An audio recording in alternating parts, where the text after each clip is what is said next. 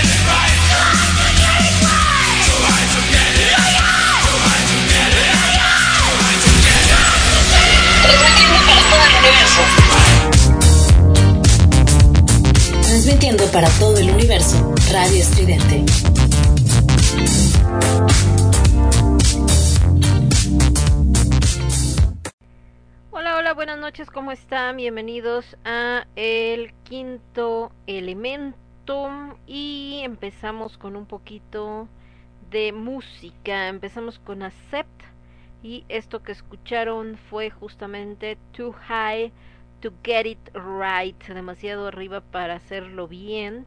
Y bueno, obviamente, ¿no? Esto en esa época pues debe haber significado justo eh, lo que se imaginan y todo el mundo debe haber puesto el grito en el cielo también, así como habla de demasiado alto en el cielo, porque eh, pues están hablando de las drogas y todo esto y es así como de cómo se les ocurre, qué les pasa y entonces y aquí y allá y yo y la la la. Entonces pues bueno, pues más o menos así eh, este asunto de eh, lo que pasaba en este 1985 que es cuando sale este disco del que se desprende esta canción que acabamos de escuchar de los señores de Acepta. Pues así estuvo el rollo. Estamos viendo por acá, eh, vamos a empezar a compartir que estamos al aire porque entramos en el programa, escucharon a los señores de Disidente y bueno, después ya estábamos nosotros por acá por este lado. Y regresamos em, para empezar con todo lo que es el quinto elemento. Para que es que sea la primera vez que escuchan el programa, el quinto elemento es un programa dedicado a promover sobre todo el metal en varios de sus géneros. No digo en todos porque no, la neta no, o sea, es que hay un poquito de todo, ¿no? Y eh, por supuesto también rock a veces, de vez en cuando. El único género que no manejamos, pero nada de nada de nada, y es el greencore, por ejemplo, o pornogore, que también le llaman.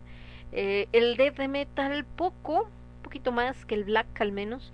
Black metal solamente en esta sección que es eh, eh, precisamente en esta sección que es justamente eh, lo rudo, ¿no? Lo nuevo, lo rudo y lo absurdo. Bueno, justo en lo rudo pues está esto que es el black y el death y también lo que sí vamos a poner un poquito más es melodic death, melodic black, etcétera, que tenemos y qué más les iba a decir y pues básicamente eso es.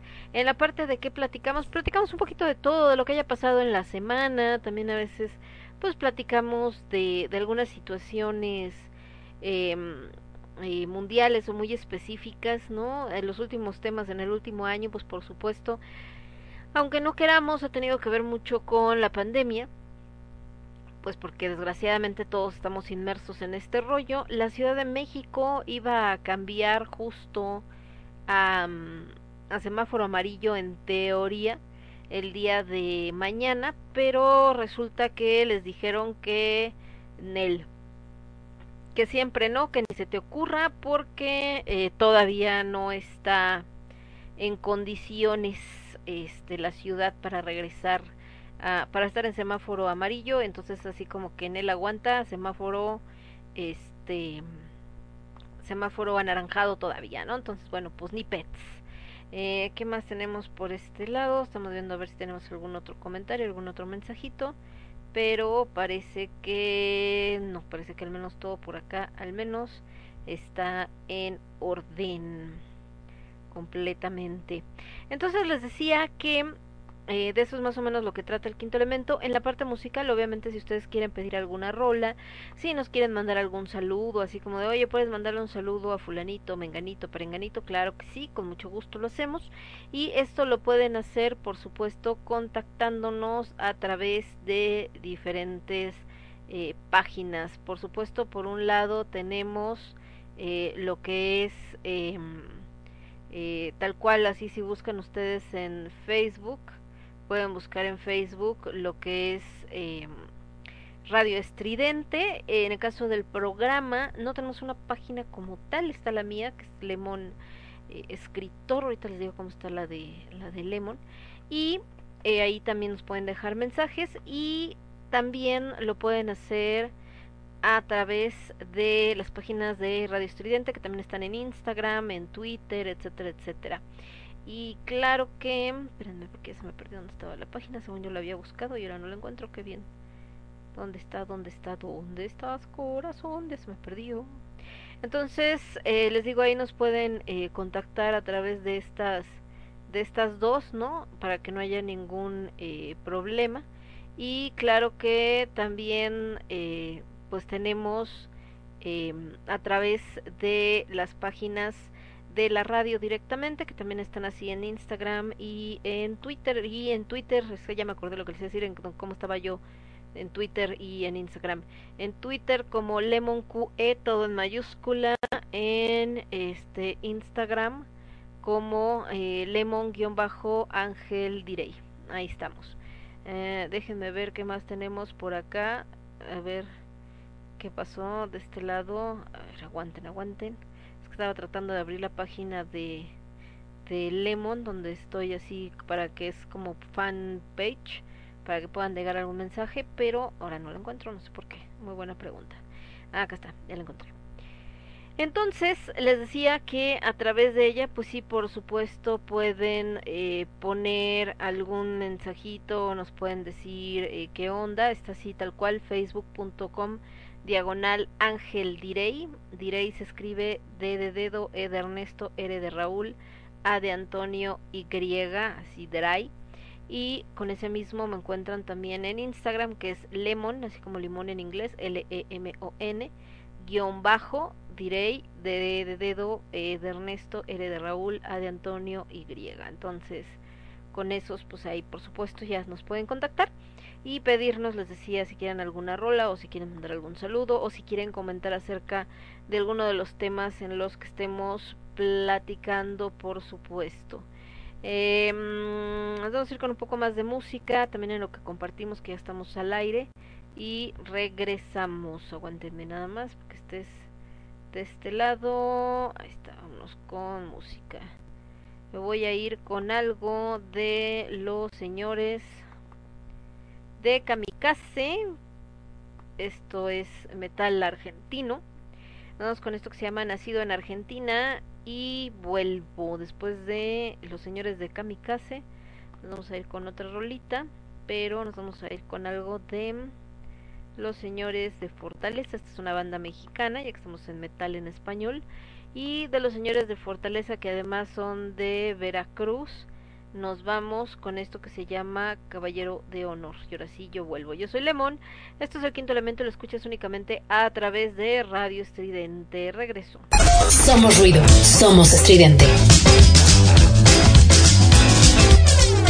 Ahora sí, vamos a recibir con un fuerte aplauso a... Vamos.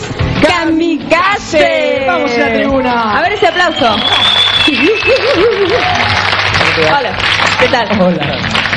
¿Cómo anda esa banda, che? Bien, muy bien ahora, por suerte, presentando el tercer disco. Muy bien. Ha ido aquí para los dos. Muy grande. Agárralo, April. Te lo dejo escuchar a vos primero, ¿eh? Bueno, Bueno. contanos el tema que van a hacer. Vamos a hacer Nacido en Argentina. Oh, suena bueno. Bien. Interesante, ¿Y están haciendo shows, presentaciones? O... Vamos a hacer, sí, una serie de presentaciones, ahora todo el material nuevo. Este, estuvimos un, un par de meses sin tocar y bueno, ahora vamos a otra vez a las lides. Arrancar de nuevo. Mucha suerte. Muy bien, entonces Kamikaze, Bueno, muchísimas tenemos. gracias por haber venido acá a nuestro programa. Nosotros, April, nos volvemos a encontrar con los chicos, con las tortugas, con la tribuna, con las chicas y con todos el día lunes. Buen fin de semana, a bailar. Diviértanse. Chao.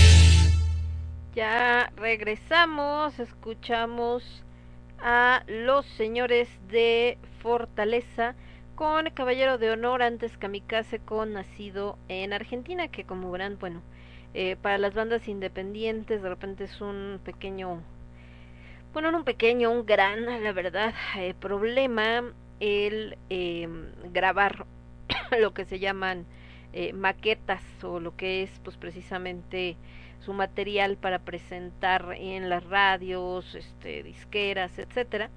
Y entonces, eh, pues muchas de las grabaciones que existen de estas bandas, eh, pues son grabaciones en vivo. En este caso, pues habla específicamente de lo que es este eh, de lo que es eh, un programa, por lo que entiendo, no sé si de televisión, de radio, cualquier cosa así. Y entonces, eh, pues aprovechan, ¿no? Grabarlo para que después tengan eh, que presentar y demás. Les decía que el quinto elemento, normalmente tenemos un tema, hay días también como hoy que son así como, como libre, luego también pensar tanto, este, la cabeza está demasiado demasiado tribulada y a veces también es simplemente relajarse, platicar nada más de eh, cómo estuvo la semana, qué cosas hubo, qué vimos, qué se hizo, pero todo en orden, entonces nada más así como muy relax. Eh, sí ha sido una semana bastante relajada, ha estado bastante tranquilo el asunto, la verdad es que no ha habido como eh, muchos problemas, obviamente las, ya saben, más en tiempo electoral, eh, las batallas de siempre, de la gente peleándose en internet, porque tú dijiste, tú hiciste, tú tornaste, me dijeron, me contaron y todo ese tipo de tonterías, pero fuera de eso creo que todo lo demás estamos bastante, bastante en orden. Y si acaso hoy algo que todo el mundo está como al pendiente, pues fue por supuesto el tema de los Óscares. Resulta ser que eh, los señores de este lo, los señores de los Óscares precisamente hoy lo estaban eh, presentando y la gente fíjese que pues es un año un año raro no porque obviamente como el año pasado pues no hubo eh, por supuesto eh, ninguna presentación de los Óscares realmente me digo no hubo películas realmente como tal. Recordemos que en esta fecha eh, en estas fechas precisamente hace una, un tiempito eh, hace un año precisamente estábamos en esta situación de que se empezó a cerrar todo completamente y que obviamente pues esto nos va a generar eh, problemas para este para que realmente hubiera películas. Eh, todos los estrenos que estaban eh, planeados estos que se había dicho y que entonces y que iban a, presentarse y demás pues resulta que ups sorpresa eh, se cierran los cines, ya no se pueden hacer los estrenos. En ese entonces, hace un año que estamos en abril, el cine todavía hablaba de que, ¿saben qué? Se retrasó un poco el estreno por este tema de la pandemia a nivel mundial, pero en agosto vamos a estar presentando eh, estas ondas, ¿no? Entonces, eh, ¿cuál era el tema ahí? Pues así como de, uh, ¿cómo? O sea, ¿de qué se trata o qué? Entonces, eh, pues por esto, la realidad es que todo se atrasó mucho más tiempo de lo que la gente esperaba y eh, empezaron a decir pues saben qué el cine no se puede detener las producciones no se pueden detener y entonces la única manera fue empezar a presentar todo esto eh, a través de eh, del streaming. Entonces realmente eh, cómo está este Oscar 2021 bueno de entrada pues obviamente eh, esta situación de el uso de los cubrebocas y todo este tipo de cosas porque pues tenemos un problema de que tienen que seguirse manteniendo la sana distancia y todo aunque aunque eh, tengamos esto de eh, cómo se llama aunque tengamos esto de que perdón aunque tengamos eh, perdón es que estoy checando acá y me está mandando ustedes disculpen es que acá me está el, el que bloquea las páginas estaba buscando una información. Entonces les decía eh, que eh, aunque ya mucha gente está vacunada sobre todo por ejemplo en Estados Unidos eh, de todas maneras eh, obviamente hay mucha eh, tema de tratar de mantener eh, las mayores medidas por cualquier asunto no es decir eh, independientemente de que se supone que ya la mayoría están protegidos y más en Estados Unidos, que como saben compraron pues cuánta vacuna se les atravesó, hasta más de las que necesitaban y es parte de lo que está reclamando el mundo, así como de oigan, eh, ustedes acapararon todo por ser un país rico y la gente de países pobres pues no tiene acceso a una vacuna porque ustedes se la terminaron, entonces ahora ayuden. Por ahí mandaron, bueno, obviamente no regaladas, ¿verdad? Pero por ahí se mandaron unas a México y bueno, varias cosas. Entonces, eh, a pesar de ello, les decía, de todo esto, en Israel, por ejemplo, que ya está vacunado todo el país, ahí sí ya quitaron el uso obligatorio del cubrebocas en lugares abiertos, aunque se sigue pidiendo que se use en lugares cerrados.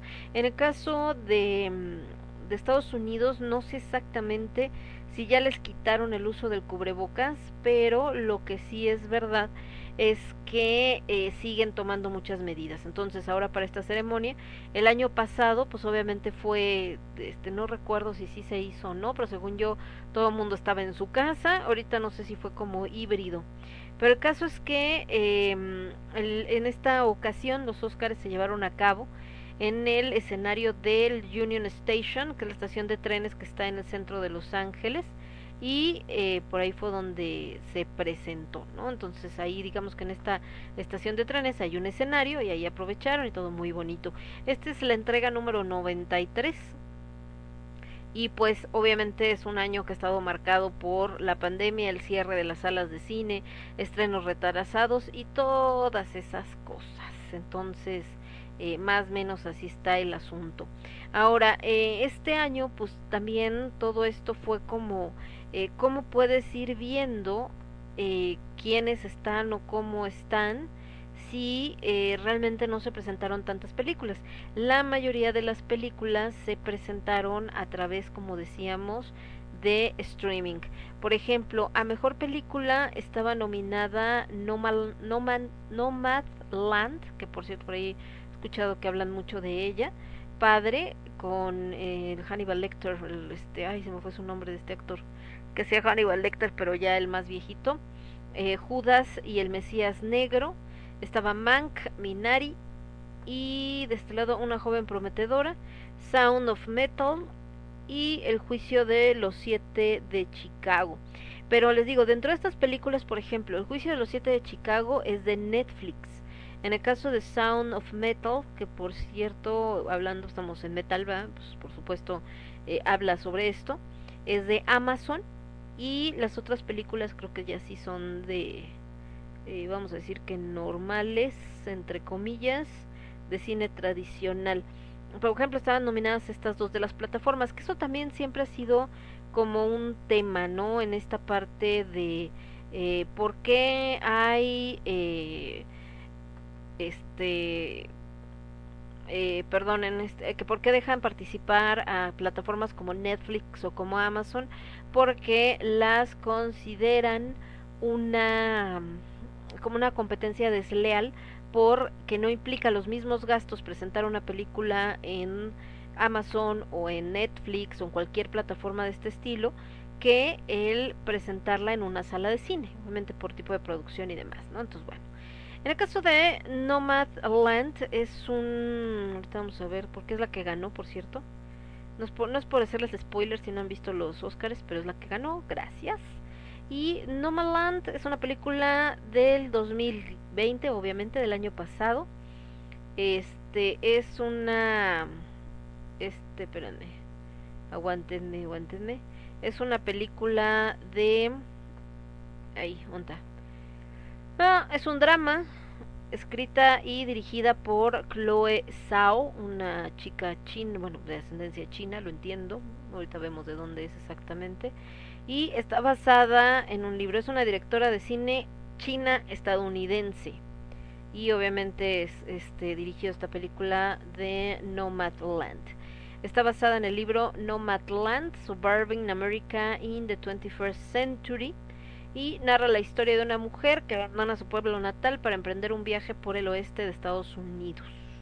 La protagonista es Frances McDormand y David Strathairn, entre otros, ¿no? La estrenaron el 11 de septiembre en el Festival Internacional de Cine de Venecia, ahí ganó el León de Oro y la han aclamado mucho, elogiaron la dirección, la cinematografía, las actuaciones, por supuesto, tuvo mucha aprobación de la gente. No la he visto, la verdad es que a ver, pues vamos a ver cuál ganó tres Óscares, ganó uno por mejor película, que pues es el más importante, mejor director, fíjense, casi no hay directoras mujeres, al menos no que estén nominadas en los Óscares, y bueno, ahora no solamente estaba nominada, sino además eh, ganó, ¿no? Con esta, con esta película, esta chica, Sao, y también recibió el premio Mejor Actriz para McDormand. Eh, obviamente también ganó los Golden Globe Awards por ahí como Mejor Película Dramática y Mejor Director y recibió cuatro Critics Choice Awards, Independent Spirit y algunos BAFTAs. Entonces bueno, pues ahí está más o menos esta historia. Uh, pues obviamente en taquilla, pues ahí como se pudo, por esto que estábamos hablando, que estábamos en pandemia, entonces pues es así como como le hacemos.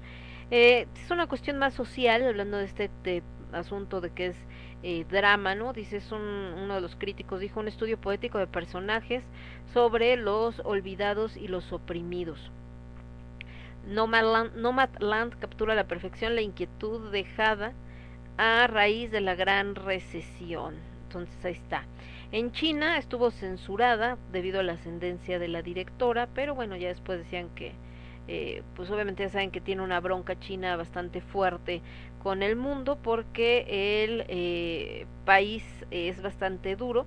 Porque primero cuando Nomadland gana los Globe Choice, eh, digo perdón, los Golden Globe Awards, pues todo China dijo, ah, qué chido, porque pues ella es ascendencia china, etcétera, pero después esta chica en algunas entrevistas empezó a describir a China como un lugar donde hay mentiras en todas partes y entonces el gobierno dijo, ah, sí, pues ahora no la pasamos por ninguna parte, ¿no? Gracias.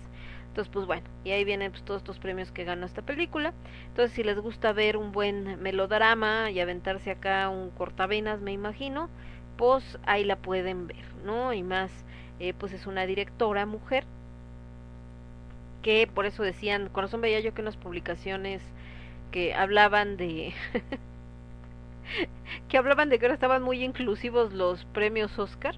Y yo dije de qué hablan y yo creo que es por este por este tema precisamente que está mencionando de de que bueno esto de que ganó una directora este mujer y bueno muchas cosas no en el caso de Son of Metal pues ya que estamos por supuesto en eh, estamos en un programa donde se toca sobre todo música eh, metal pues resulta que Son of Metal es una película estadounidense, es del 2019, fue dirigida y coescrita por Darius Marder, protagonizada por Riz Ahmed, Olivia Cook, Paul Ratchie, Lauren Ridloff y Matthew Amalric.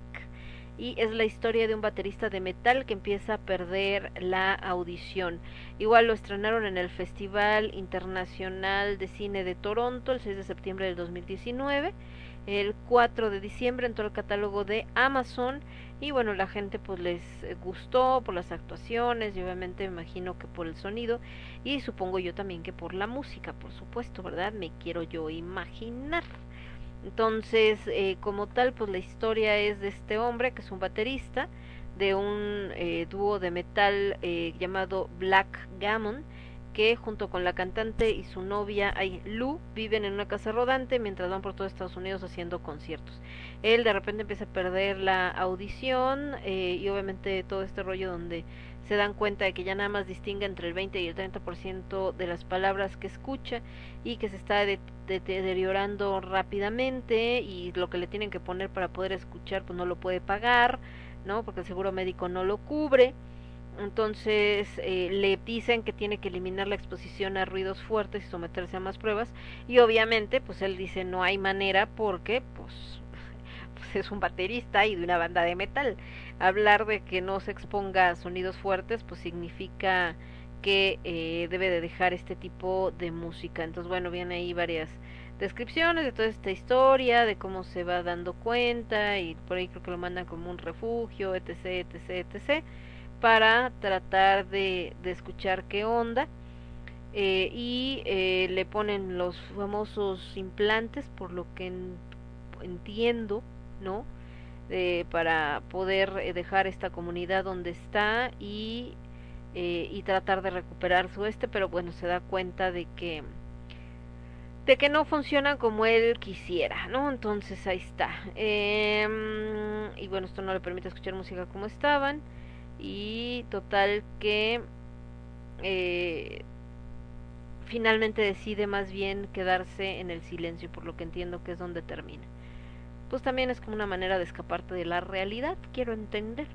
Y bueno pues lo del metal pues es en cierto modo un pretexto por este rollo de que ya no puede escuchar ruidos fuertes. Habrá que verla también no para saber específicamente de qué va la historia porque pues así nomás platicada leída el argumento pues no se sabe tanto qué pets Vamos con más musiquita, hablando de metal, nosotros que afortunadamente todavía lo escuchamos bastante bien, porque aunque hay genios como el buen Beethoven, que aún estando sordo pudo escribir maravillosa música, sí debe ser muy triste y muy complicado no poder escuchar. Entonces, eh, ahí sí, también cuando hay gente que dice, no, es que yo lo peor me pasa, mi hijo, ya que tú puedas ver, escuchar, comer, es decir, que tengas tus cinco sentidos, neta que ya es algo por lo que hay que, que agradecer, ¿no? Este, hay muchas cosas que necesitamos, claro, por supuesto, ¿no?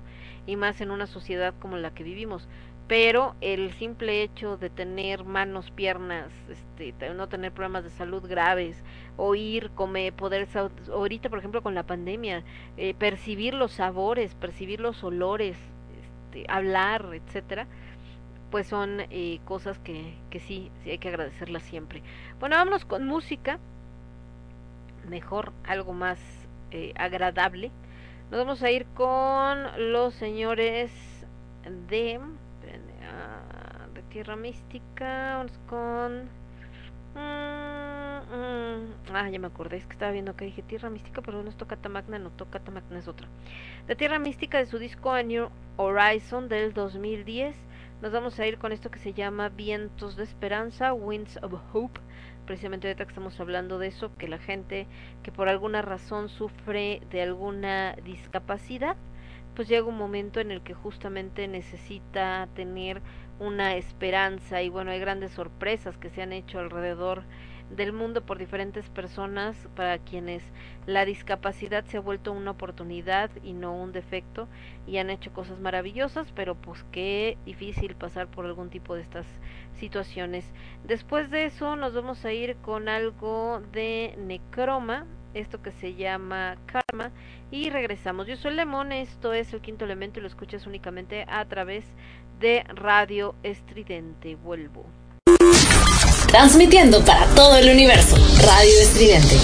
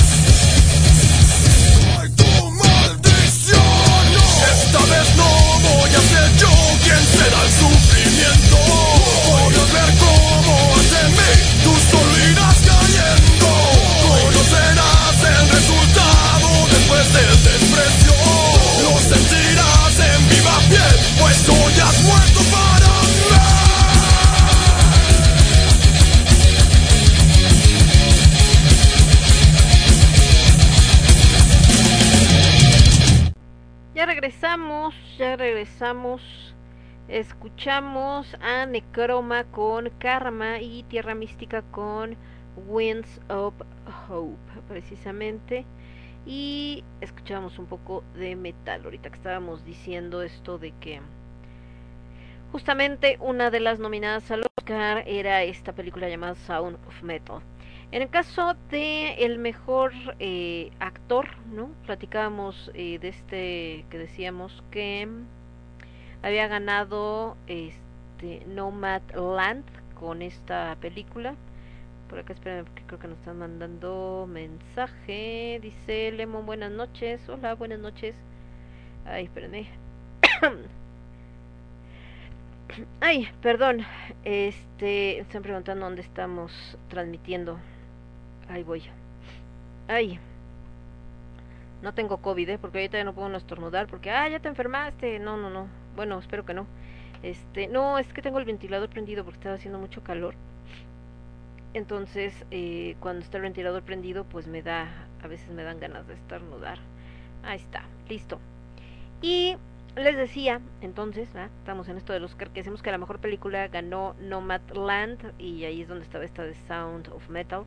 Eh, mejor directora, pues la directora de Nomadland, gan- este, esta película, digo esta película, esta chica que se llama Chloe Zhao, eh, bastante polémica su situación con China, de donde su familia, y había otros que habíamos comentado nominados. Mejor actor principal, Anthony Hopkins, el que no me acordaba el nombre, Hannibal, por El Padre, que era una de las películas también nominadas a al Oscar por mejor película. También estaban nominados como mejor actor Riz Ahmed de Sound of Metal, Chadwick Boseman de La Madre del Blues, Gary Oldman de Mank, bueno es Gary Oldman, y Steven Yeun de Minari. Eh, mejor actriz principal ganó esta mujer de Nomadland, que es Frances McDormand. También estaba nominada Viola Davis por La Madre del Blues, Andra Day por los Estados Unidos contra Billie Holiday, Vanessa Kirby de Fragmentos de una Mujer y Carey Mulligan de Una Joven Prometedora. Mejor actor de reparto ganó Daniel Kaluuya de Judas y el Mesías Negro. También, aunque ustedes no lo crean, estaban nominados Sasha Baron Cohen por El Juicio de los Siete de Chicago, Leslie Odmond Jr. por Una Noche en Miami, Paul Ratchie por Son of Metal y la Kate Stanfield por Judas y el Mesías Negro. Eh, mejor actriz de reparto, que también son estos que son de soporte, estaba nominada Joan Jung-gung de Minari, que fue la que ganó. También estaba María Bakalova de Borat 2. Glenn Close, que qué diferente se ve Glenn Close aquí, qué bárbaro. Por acá anda Gal Lito, bienvenida, ¿cómo digo bienvenida? Bienvenido, ¿cómo estás? Glenn Close con Hilly Billy, una, elegi- una elegía rural. Olivia Colman por El Padre y Amanda Seyfried por Mank. Bueno, les decía que ganó Jong Jung. Eh, película internacional que aquí se acuerdan que también hubo un todo un tema porque una de las películas que estaba contendiendo para esta terna final de los Óscares era esta película que se hizo en Monterrey. No estoy aquí o no soy aquí, creo que es no estoy aquí, que era eh, de este como eh, subcultura que existe en esta ciudad de los chavos que bailan cumbia de una manera muy particular. Esa ya la, la vi la película, es bastante pesada, bastante difícil. Y bueno, narra obviamente todo lo que viven de digamos que esta parte de la subcultura del bailar cumbia y de que se juntan y cómo, cómo se hacen los peinados raros y todo esto, de que se dejan así como dos chuzos acá colgando de, de cabello y el otro así como parado, medio raro por ahí, ¿no? Que acá este, en algún momento se, se vieron en alguna parte de la ciudad.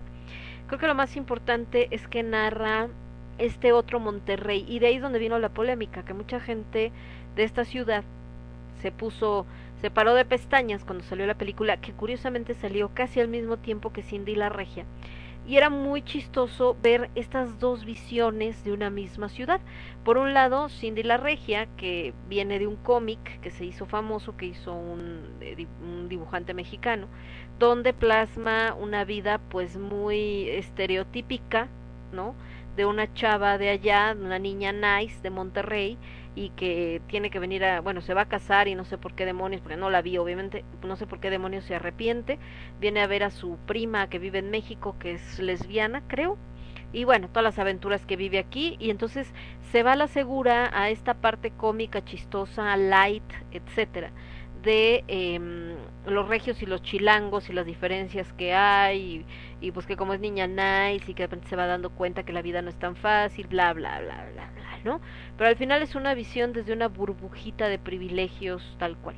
Eh, no es que esté mal, ¿no? Al final no es la culpa de la gente que vive dentro de esa burbuja de privilegios, pues no es como de es que tienes que ser pobre para darte cuenta, pues no, tuvieron la, la suerte, la fortuna, lo que como le quieran llamar, de haber nacido en ese en esas en esa clase social, de vivir en esa clase social y bueno, si nunca tienen oportunidad de conocer más allá o no les llama la atención, pues tampoco es como para para asesinarlos ni reclamarles, pues ni modo, qué chido, ¿no? Que tuvieron esa ventaja. Lo malo es cuando empiezan a opinar de lo de afuera, y ya es otro rollo, en fin. Y en el caso de la otra película, la No estoy aquí, eh, narra este otro Monterrey que muchas veces niega la misma gente que vive allá, donde hay mucha pobreza, donde hay mucha inseguridad, donde de la nada pasan y los balacean porque les hicieron, este, son una banda rival o porque eh, no hicieron lo que tenían que hacer de vender X droga o lo que tenían encargado. Y entonces este chico pues es un chavo y va pasando por todo este rollo de primero meterse a todo esto de los que bailan cumbia, después meterse en este rollo de los criminales, después tener que salir huyendo, irse a vivir a Estados Unidos de mojado, todo lo que implica tener que pasar como migrante y después pues su regreso a, a México porque no aguanta vivir en Estados Unidos, no es lo que él esperaba y volver a reintegrarse con el miedo de que si te reconoce esta banda que que sabe que no te pudo matar y que eres el único testigo, pues en una de esas te alcanza y te mate, ¿no? Entonces, es como, como dos visiones muy distintas. Entonces había una polémica a este respecto, porque era la película que estaba representando a México. Entonces, ay, ¿por qué esa? Y bueno, eh, se cortaron las venas, la realidad es que al final pues nunca pasó, ¿no? Las películas que pasaron nominadas a Mejor Película Internacional eran Quo Vadis Aida de Bosnia, The Man Who Sold His Skin de Túnez, Collective de Rumania, Better Days de Hong Kong y la que ganó, que se llama Otra Ronda y que es de Dinamarca y que por supuesto es con el señor Matt Mikkelsen, que es un maravillosísimo actor. En el tema de los largometrajes de animación, que también ahí pues ese premio ya estaba más que cantado, fueron las que más actividad tuvieron estas películas durante la pandemia porque salieron pues en Disney Channel y en todas las plataformas. Estaba nominada Onward, estaba Más allá de la luna, La oveja Sean, la película Gran Granjagedon, Granjagedon, ah, o sea, en lugar de Armageddon, Granjagedon, esa la oveja Sean debe haber estado chida. Soul, ¿no? Que bueno, todo el mundo quería ver Soul. Yo me prestaron hasta una cuenta de Disney para poder ver Soul. y Wolf Walkers. Y obviamente ganó Soul, ¿no? Pues qué les digo. Eh, nos vamos a ir con un poco de música y regresamos. Por acá estamos saludando a Galito. Y nada más. Perfecto. Ya les dije que si nos quieren pedir alguna rola, lo pueden hacer a través del Messenger. Me pueden mandar mensajito a través del Twitter, de señales de humo, de lo que encuentren a mano. Y con todo gusto la ponemos. Si no la tengo, la buscamos. Así que usted, usted pida qué quiere escuchar. Nos vamos a ir ahorita con algo de los señores de Dark Sanctuary. de su disco de Lumière et Obscurité, de la luz y la oscuridad, esto que se llama Le Paradise Noir, el paraíso negro, y nada más porque dura ocho minutos y regresamos. Yo soy Lemon, esto es el quinto elemento, lo escuchas únicamente a través de Radio Estridente. Regresamos. Somos ruido. Somos estridente.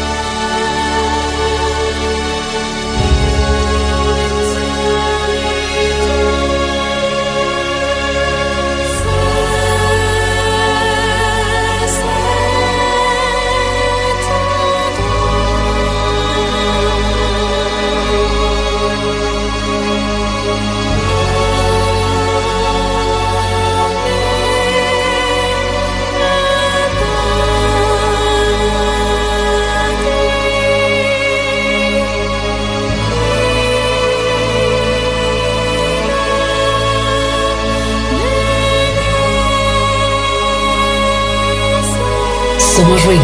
Somos.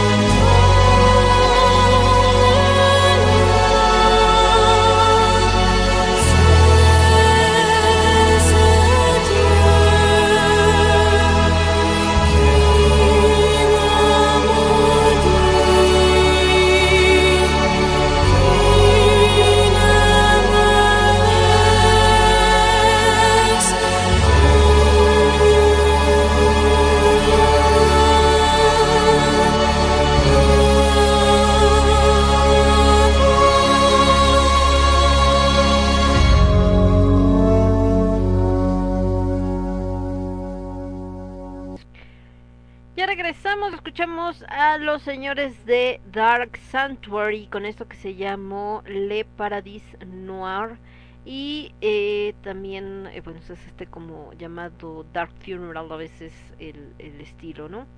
Mm, les decía que estamos checando por acá si tenemos algún comentario, pero parece que no. Y ¿qué más teníamos? Son este, ahí está, estoy checando acá todo lo que tenemos de comentarios, pero no todo en orden. Entonces, les decía que estos premios Óscares, pues la perdón, es que la apreté donde no era en el micro. Estos premios Óscares, eh, pues estuvieron eh, bastante raros porque muchas películas, pues no solamente no las vimos en cartelera, sino quizá ni siquiera bien eh, supimos que existían. De hecho, un montón de gente que ganó los premios no sabemos ni quiénes son. Por lo mismo de lo que representó eh, la pandemia y que no fueron estrenos reales sino a través de plataformas hizo algunos y no en todos lados, entonces, en fin. Eh, les decía esto de que el largometraje de animación pues fue Soul, que ese sí sonó bastante, y más con esta nueva plataforma que sacó Disney, donde tienes que pagar para ver solo material de Disney. Mejor guion, original estaba Una joven prometedora. En mejor guion adaptado El Padre, donde ganó el señor Anthony Hopkins, precisamente. Mejor largometraje documental, Lo que el pulpo me enseñó, de Pipa Elrich. Eh, ¿Qué más tenemos? Mejor sonido. Eh, ganó. Había unos nomi mexicanos nominados, pero no me acuerdo en qué. Mejor sonido, obviamente Sound of Metal, ¿no? Porque pues obviamente imagino que sacaron un soundtrack bastante interesante. Mejor fotografía, ganó Mank. Eh, Eric Messerschmidt se llama. Mejor banda sonora, obviamente Soul, ¿no? Porque pues es puro este jazz y blues. Y en el caso de mejor canción, Fight for You, de Judas y el Mesías Negro. Mejor diseño de producción, Mank. Mejor diseño de vestuario, Anne Root, por la madre del blues. Mejor montaje, Sound of Metal. Mejores efectos visuales, Tenet. Mejor maquillaje y peluquería, La Madre del Blues. Que yo creo que aquí había alguien, pues si no mexicano, sí latino, porque Sergio López Rivera. Mejor corto de ficción, Two Distant Strangers, de Trouble Free y Martin Desmond Rowe. Mejor corto de animación, If Anything Happens, I Love You. Hoy con ese título suena bastante denso. Mejor corto documental, Colette. Y nada más. Entonces, pues bueno, obviamente hubo otra vez este tema de la gala, que mucha gente por eso ve los Oscars, que porque quieren ver este los vestidos y todo lo que sacan las artistas y todo este show, todo el glamour, ya saben. Pero pues ahorita el glamour quedó en segundo lugar por todas estas situaciones que estuvimos viviendo. ¿Por qué los Óscares son tan importantes para algunas personas? Creo que tiene mucho que ver con, eh, con este hecho de que eh, la gente no anda este en este rollo de que este la gente anda en esta en este rollo de, de tratar de distraerse porque representa pues un glamour que no siempre tenemos cerca o sea como esta onda de eh, la gente no este no no cree que nunca va a llegar a conocer a un artista de Hollywood o también cree que los artistas de Hollywood viven como en otro mundo, o sea, hagan de cuenta que si tú eres artista de Hollywood, entonces eh, no te pueden pasar cosas malas y al contrario, eh, todo va a estar súper bien y tienes todo lo que todo el mundo quisiera y eres feliz y, y ay, sí, qué padre y todo este, la, la, la. Y la realidad es que no es así, o sea, la realidad es que eh, los artistas de Hollywood pues son tan humanos como nosotros y también a veces tienen unas broncas que pues lo hemos visto, ¿no? Eh, están en el pináculo de la fama, o sea, son acá los que todo el mundo quiere, y de repente sale la noticia, fulanito se suicidó, y entonces todo el mundo se queda así como de, ¿qué? O sea, ¿cómo? Si era famoso, si tenía dinero, si no sé qué, ¿cómo que se suicidó? Y entonces ahí pues queda muy de manifiesto esto que siempre hemos dicho. O sea, al final del día, en el caso de, eh, de este, del tener dinero, no siempre esto garantiza que seas feliz, ¿no? Aún con todos estos memes que hacen así acá de, este, el dinero no, no da la felicidad, pero qué bien se la, se las da para este qué bien se las arregla para imitarla y que no es lo mismo llorar en esa que llorar en tu mansión en las lomas y ta ta ta y todo el mundo es todo este mundo que romantiza hablan mucho de romantizar la pobreza pero también hay mucha gente que romantiza el tener eh, dinero ajá ¿Por qué romantizan el dinero? Porque creen que con tener dinero se curan todos los males, que con tener dinero se soluciona cualquier problema y que no hay manera de que no seas feliz siendo millonario.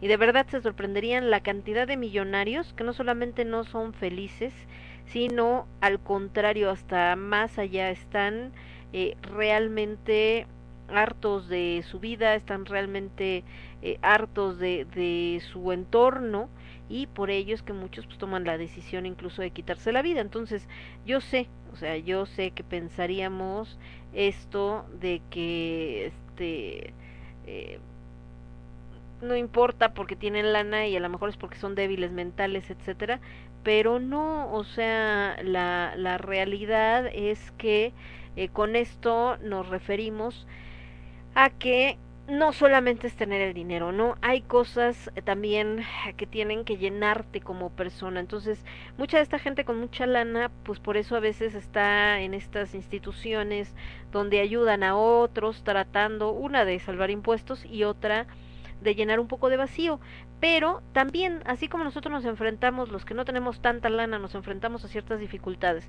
A estos altos vuelos, pues se enfrentan a otras dificultades. De repente, grandes deudas, cuando algún negocio sale mal, el no saber si la gente que se te acerca es por ti o porque tienes dinero, eh, broncas emocionales. Entonces, eh, sí, todo el mundo está expuesto. Que obviamente ellos, por ejemplo, un problema de salud, pues lo único que tienen que hacer es irse a un hospital de lujo y tienen para pagarlo, es completamente cierto, desgraciadamente las desigualdades que vivimos en los países del tercer mundo llevan a que enfermarse sea lo peor que te puede pasar, no solamente por sentirte mal, sino porque te va a salir como lumbre. Y justamente hoy platicaba con mi mamá, mi mamá es médico, y eh, ha estado con algunos padecimientos y me decía, no manches, o sea, ¿cómo, cómo le hace mucha gente cuando te enfermas?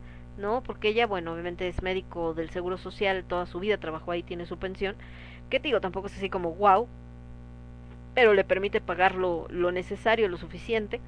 Entonces, eh, ¿cómo te encuentras? Me dice, yo me alcanza para pagar mis medicinas, lo que sea, por el trabajo que hice, pero esta gente que no tiene dinero, que gana el salario mínimo, que tiene un trabajo informal, etcétera, que vive al día y que de repente te dicen, ah, pues sabe que tiene este padecimiento y tiene que ir y tomarse tal medicina. Ah, perfecto. Y llegas a la farmacia y te dicen, sí, claro, vale 600 pesos, ¿no? O vale mil pesos o dos mil pesos. Entonces, las medicinas contra el cáncer, que son carísimas. Entonces, pues sí, también están estas desigualdades. Y ahí pueden decir, ahí un rico, pues qué chido, ¿no? Tiene lana para pagarlo. Pues sí, pero también esas personas ahorita es parte de lo que estamos sufriendo, esta desesperación de todo mundo por todos lados. Que esta gente, aún teniendo toda esa lana, aún siendo millonaria y todo este, igual se los llevó el COVID que a los que no tenían lana, ¿no? Al menos en lo que encontraban qué onda.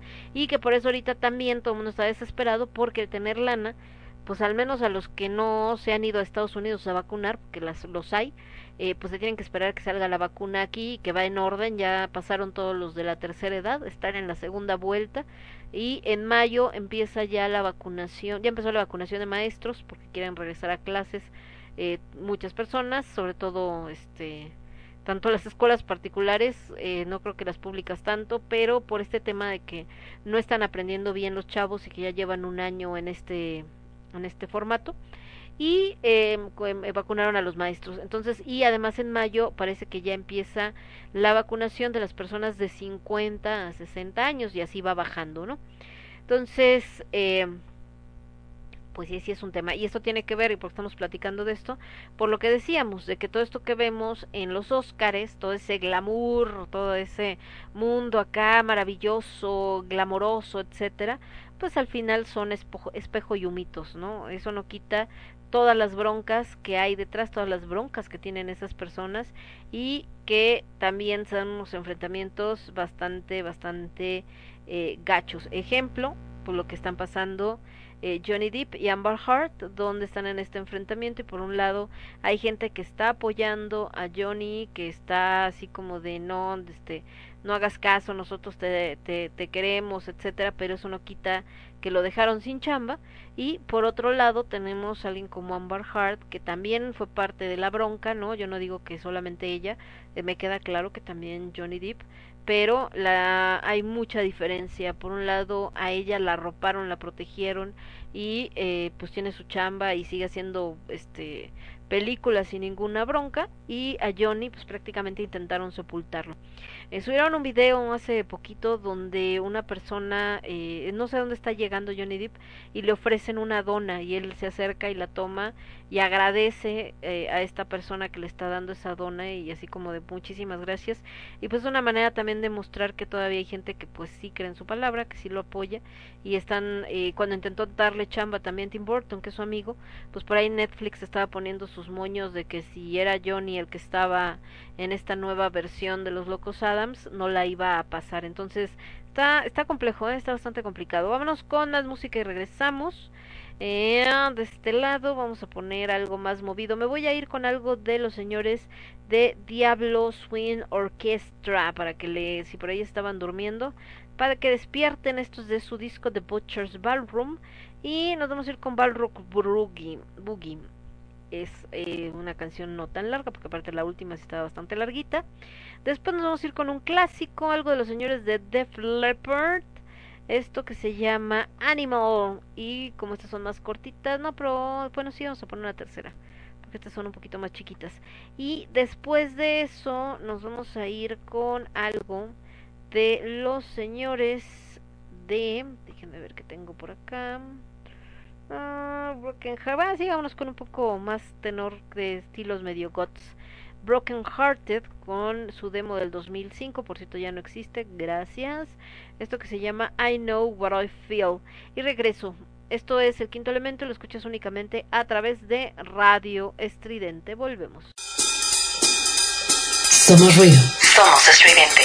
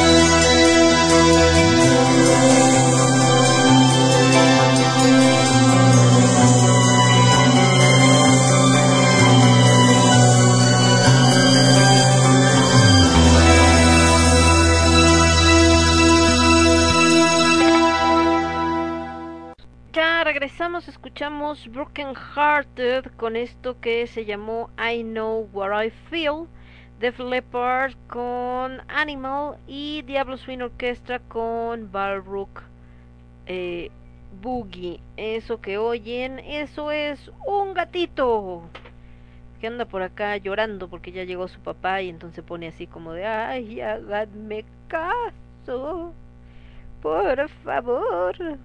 Ya ven cómo son escandalosos los gatos. Y más estos están reconsentidos, como el tanguín. Eh, dice por acá mi querido Cas, ¿qué hubo, Lemon? Hola, mi Cas, ¿cómo estás? Bienvenido. ¿Cómo le va? Eh, no, porque dices que no, gatito. Y de este lado, aparte de saludar al buen Cas, estamos platicando, les decía, de este tema de los Óscares. ¿Cuál es el tema de los Óscares? Que eh, justo esto que decían de que se pusieron muy inclusivos, pues fue por el tema de la película que ganó, porque decían que si eran películas de cine de arte, porque ganó una directora mujer, entonces ya saben todo este este rollo, pero creo que ahí les digo la principal característica es que normalmente cuando son los premios Óscares, la gente, la gran mayoría de la gente ya vio la película y ahorita fue así como muchas películas que uno ni siquiera sabe que existen, pero pues por este tema que les digo, pues qué les digo. De, de este tema que les digo de que no estuvieron abiertos los cines. Eh, otra cuestión, por supuesto, es que tenemos esto de que mm, ahorita que ya por fin abrieron los cines y que ya se empiezan a presentar, pues no toda la gente se quiere aventar a salir, ¿verdad? Porque todo el mundo, eh, algunos todavía están con mucho, con mucho miedo eh, y obvio están con esta, este, como con eh, preguntándose si es bueno o no salir. Ahí también se generó una cuestión de pelea por eh, en este tema de las clases sociales porque eh, la gente que tiene la posibilidad de quedarse en su casa y no pasa nada porque recibe ahí su dinerito etcétera pues estaban así ya saben con este rollo de a ver que ustedes y que no sé qué y por qué y este salen y gente inconsciente dices bueno realmente gente inconsciente o ya te preguntaste si esa gente yo digo claro hay gente que que salió nomás por echar relajo y hay gente que todo el tiempo le valió, pero también hay muchas personas que tienen que salir porque si no salen no comen, así de simple. Entonces no todo es tan fácil decir fue por irresponsables. Eh, y les digo que aparte, ahorita que regresaron los cines, eh, hay dos cadenas muy grandes en México, una es Cinépolis y la otra es Cinemex. Y en el caso de Cinépolis, ya que abrieron, eh, dijo, ah, pues ahora le va, empezaron a abrir sus salas con todas las restricciones, todo el rollo, sin broncas, ta, ta, ta.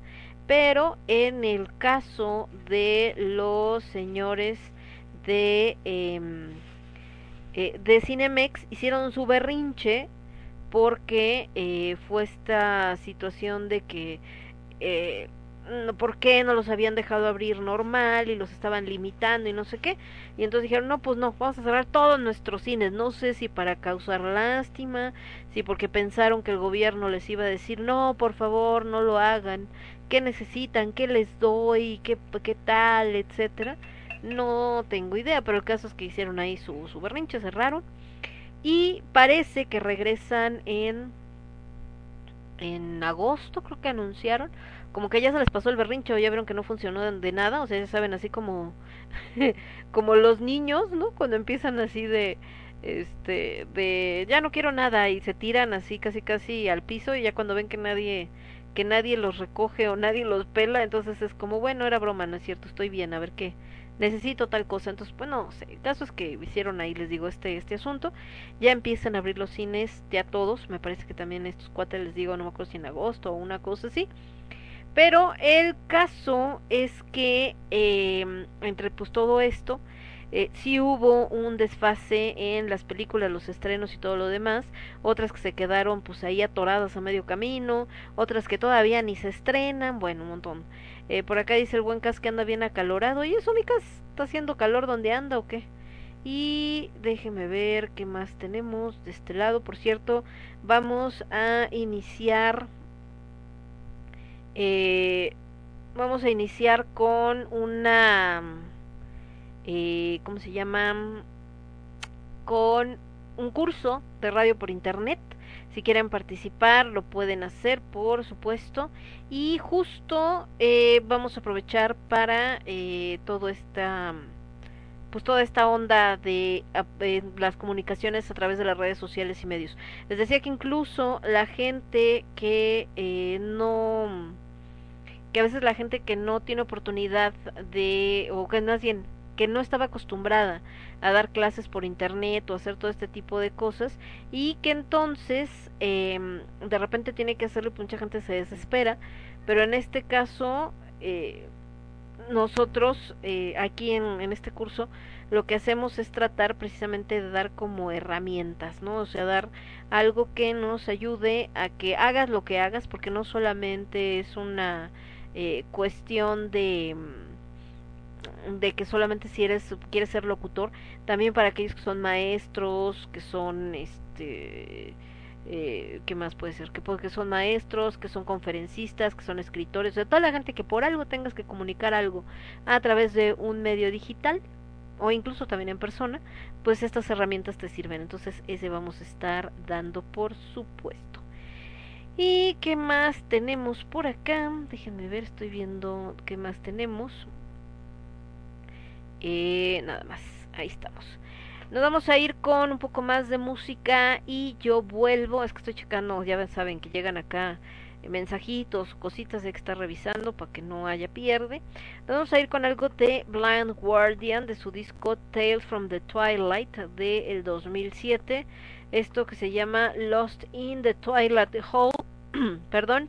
Y después de Blind Guardian nos vamos a ir con algo de los señores de mm, mm, mm, no sé lo pusimos el otro día es que estoy viendo las bandas que tengo ¿eh? no se esperen The Primal Fear The Primal Fear con su disco Devil's Ground esto que se llama The Healer que qué falta nos hace un sanador. Regresamos. Yo soy Lemon este es el quinto elemento lo escuchas únicamente a través de Radio Estridente. Vuelvo. Transmitiendo para todo el universo Radio Estridente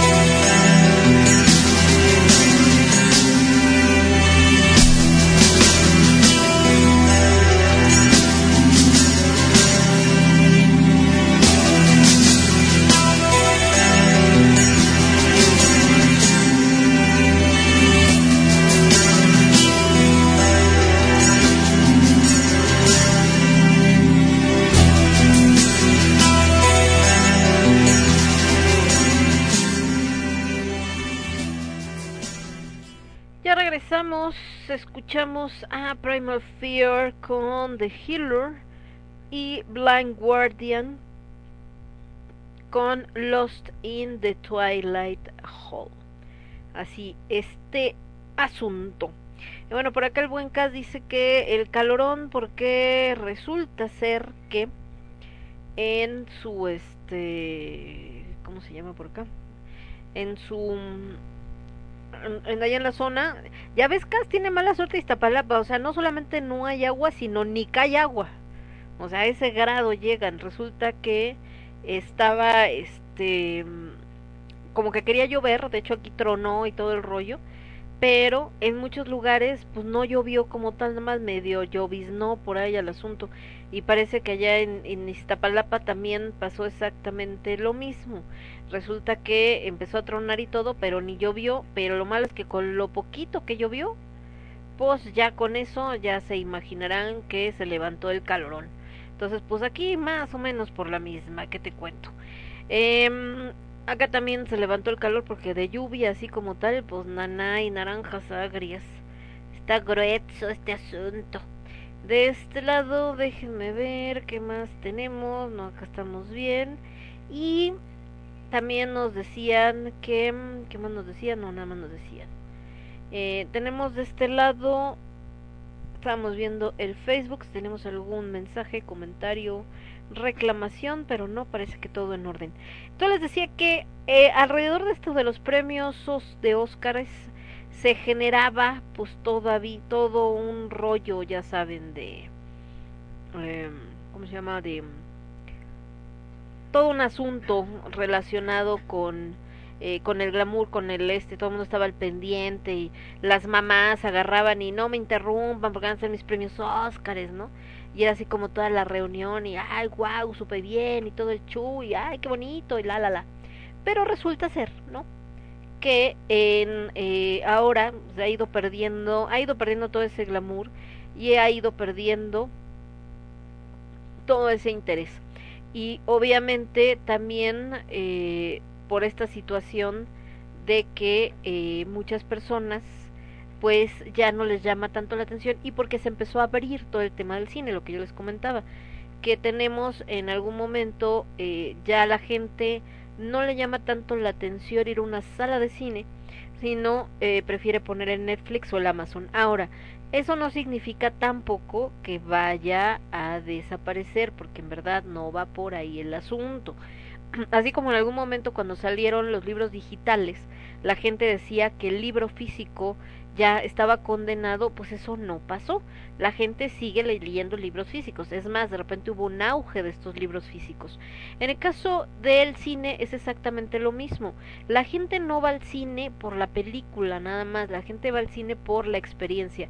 Desgraciadamente, uno de los problemas que hubo eh, es este tema de que eh, empezaron a ser muy caros, no solamente la entrada, sino también el tema de la este el, el, tema de la comida, ¿no? Que de hecho por eso hasta hacían burla de esto de que eh, te llevabas escondido las papitas y los chocolates y todo lo que tenías que comprar antes y que no, que en el relleno del brasier.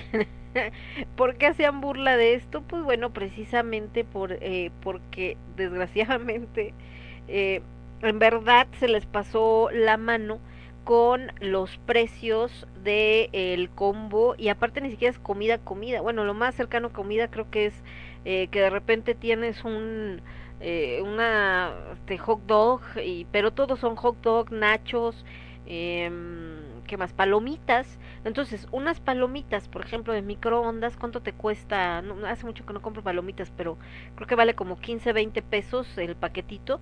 Lo metes al micro y tienes una bolsota de palomitas. Y esa misma bolsota de palomitas en el cine te costaba ya ciento y cacho de pesos el combo cuates que era para dos personas creo que valía como 250 total que salía carísimo ir al cine la neta no entonces por eso también mucha gente dejó de ir o iba solo a ver la película y les digo, escondía la comida. De hecho, aquí en México en específico, no en otros países, pues hacían burla esto de que hasta llevaban el anafre y este y hay hasta este, ¿cómo se llaman estos sketch donde esconden el este las quesadillas y la torta, ¿no? Ya sabes todo este rollo. Entonces, pues sí, eso es como muy eso es muy mexicano el que de repente hagamos ese tipo de cosas. ¿Por qué? Pues porque somos bastante jocosos, ¿verdad? De repente hacemos esas jaladas. El caso es que eh, por ello les digo que el cine no solamente es la cuestión de vamos a ver la película fulanita de tal y eh, vamos a ver la película no sé quién, no, también estamos hablando de lo que representa como experiencia. Obviamente esto que representa como experiencia eh, también es una cuestión porque así pues van todos juntos y de repente tienes este eh, rollo de este de convivir con los amigos eh, cuando de repente es alguna película de estas tipo el señor de digo ahorita ya esas ya sé que ya son viejas no pero el señor de los anillos y todo este tipo de cosas y que van disfrazados. Entonces realmente va por ahí. Eh, en el caso de cuando la pandemia también al volverse a abrir los cines para muchas personas fue como el por fin ya puedo salir por fin ya que me dé el aire o algo porque la gente ya estaba harta de estar encerrada no entonces eh, los cines ahorita sí están teniendo movimiento por eso. Porque oye pero lo puedes ver en Netflix sí pero ya quiero salir o sea ya por favor necesito que me dé el aire no entonces bueno en eso en eso está es todo este asunto y así está todo este rollo que les comento.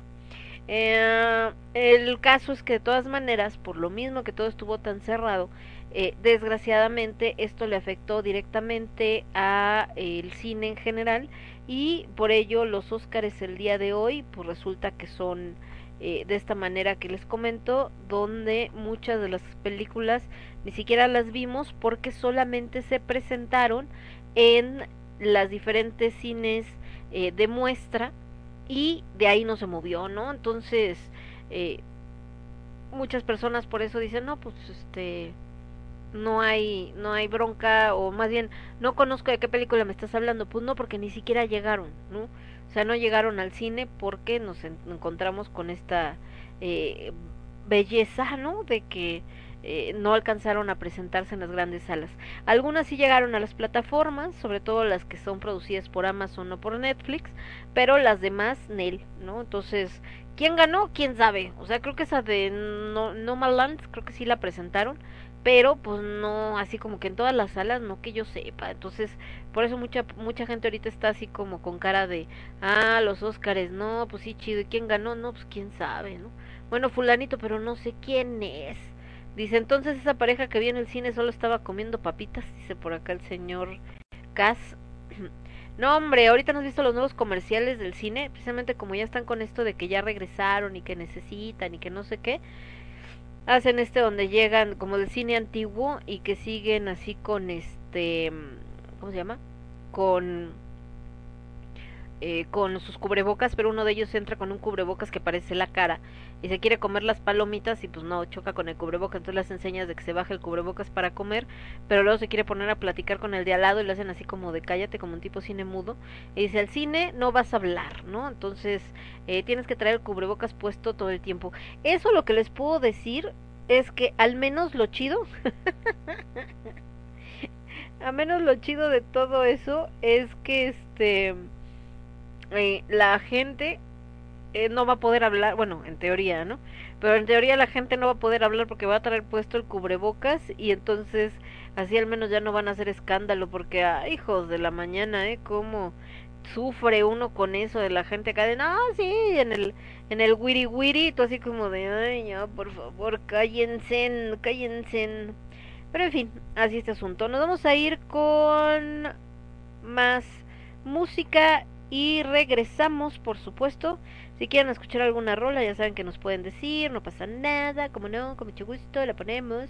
Ahorita nos vamos, les digo que hoy fue así como de, oye, Lemon, ¿de qué es el tema de hoy? Pues en realidad de nada, estamos platicando los Oscars porque fueron hoy, pero nada más, entonces realmente es así como poner música, estar disfrutando, estamos platicando, echando relajo, bueno, yo sola, por supuesto que echando relajo, ustedes me están escuchando como el buen Cas. Y eh, nos vamos con. No, Virginia Dramática no, esta es una banda de Chile. Vamos con Velvet Revolver, algo más acá. Bueno, esto que se llama Loving the Alien. Y después de los señores de Velvet Revolver, nos vamos con. Aguanten. Oh, Warcry, sí, con algo de Warcry. De Warcry, Trono de Metal, Trono de Metal, me late hablando de que es una de las películas nominadas esta era de de sonido de metal que creo que ahí es donde estaban involucrada una pareja un, un grupo de, creativos mexicanos o de origen mexicano algo así. Y ya ven que ganaron una mejor banda sonora. Regresamos. Yo soy Lemon esto es el quinto elemento lo escuchas únicamente a través de Radio Estridente. Regreso. Estás escuchando Radio Estridente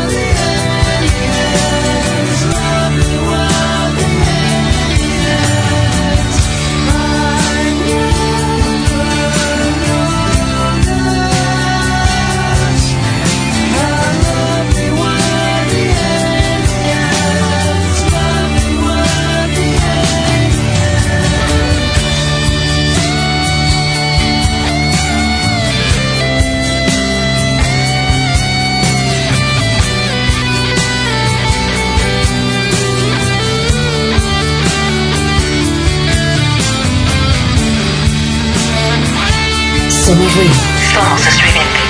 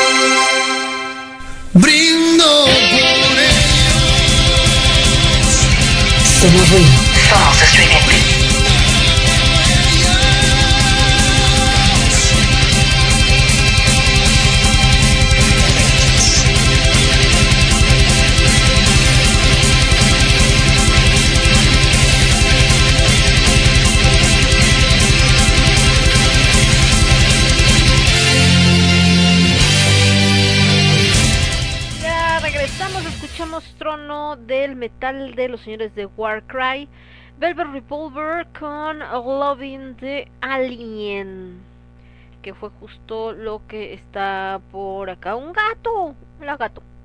Entonces, eh, les decía que, eh, pues, cambió toda esta forma.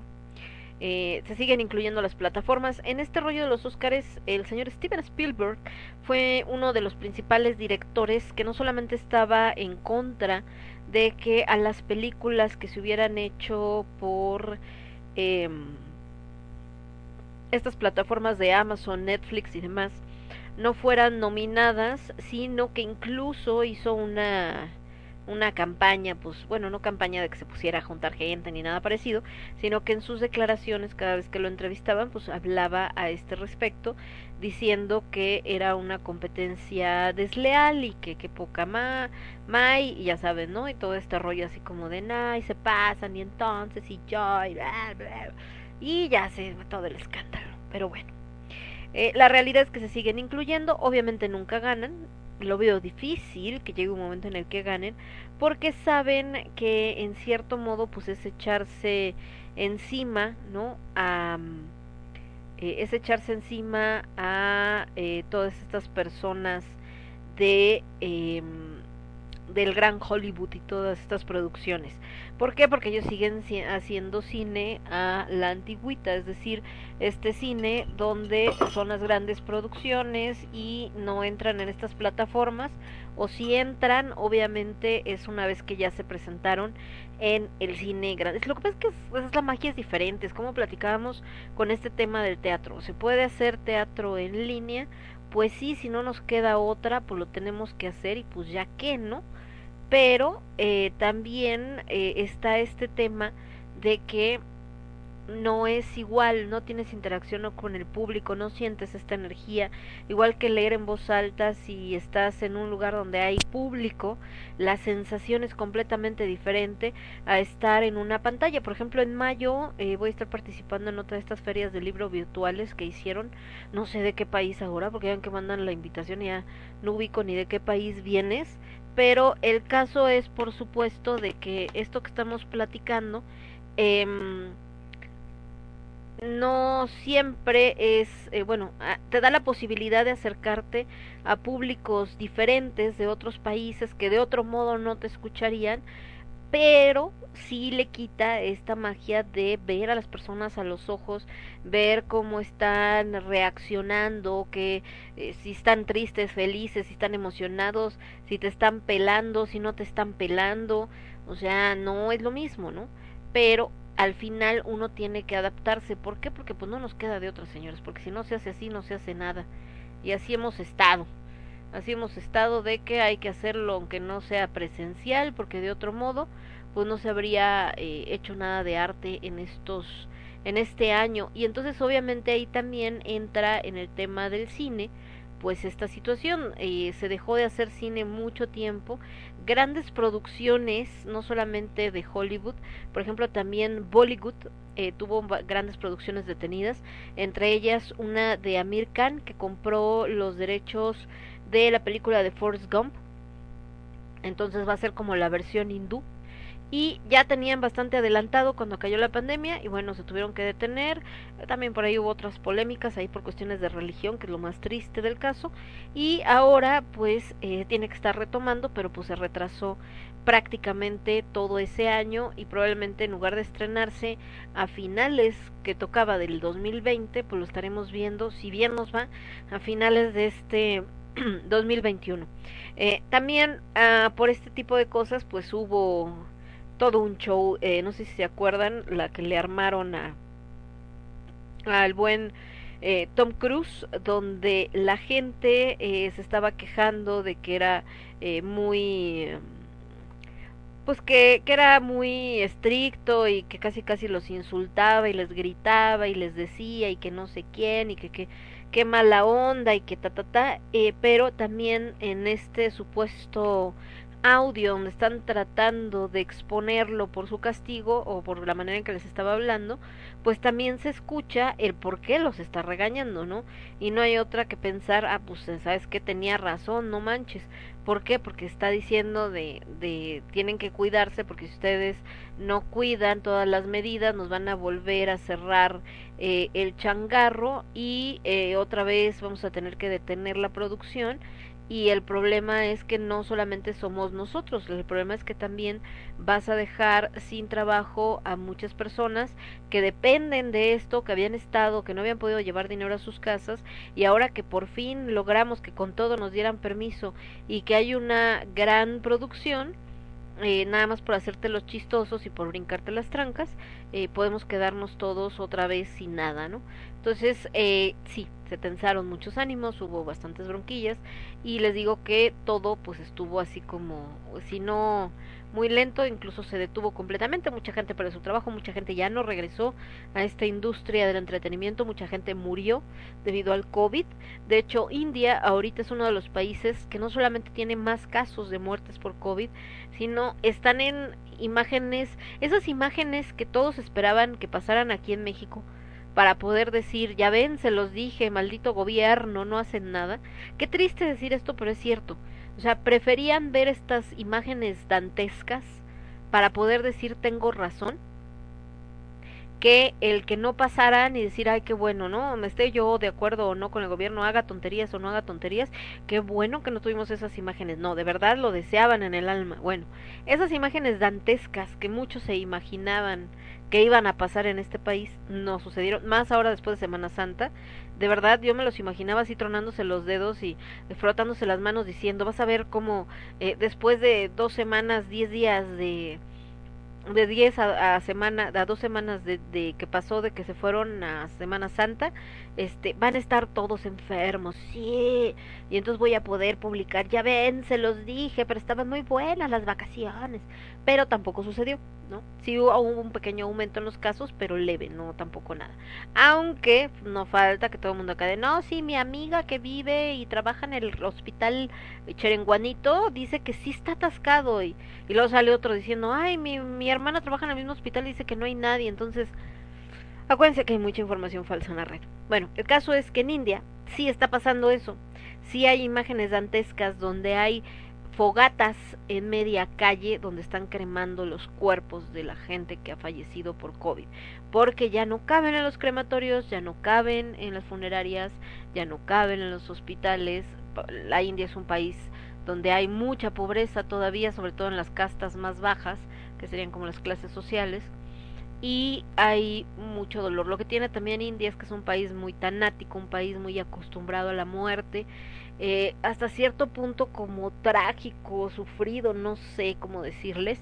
El caso es que la muerte para ellos eh, no solamente es algo muy natural, que lo es, ¿no? Inevitable, que lo es, sino es como el día a día, o sea, es como que se levantan diciendo a ver si hoy vivo otro día más.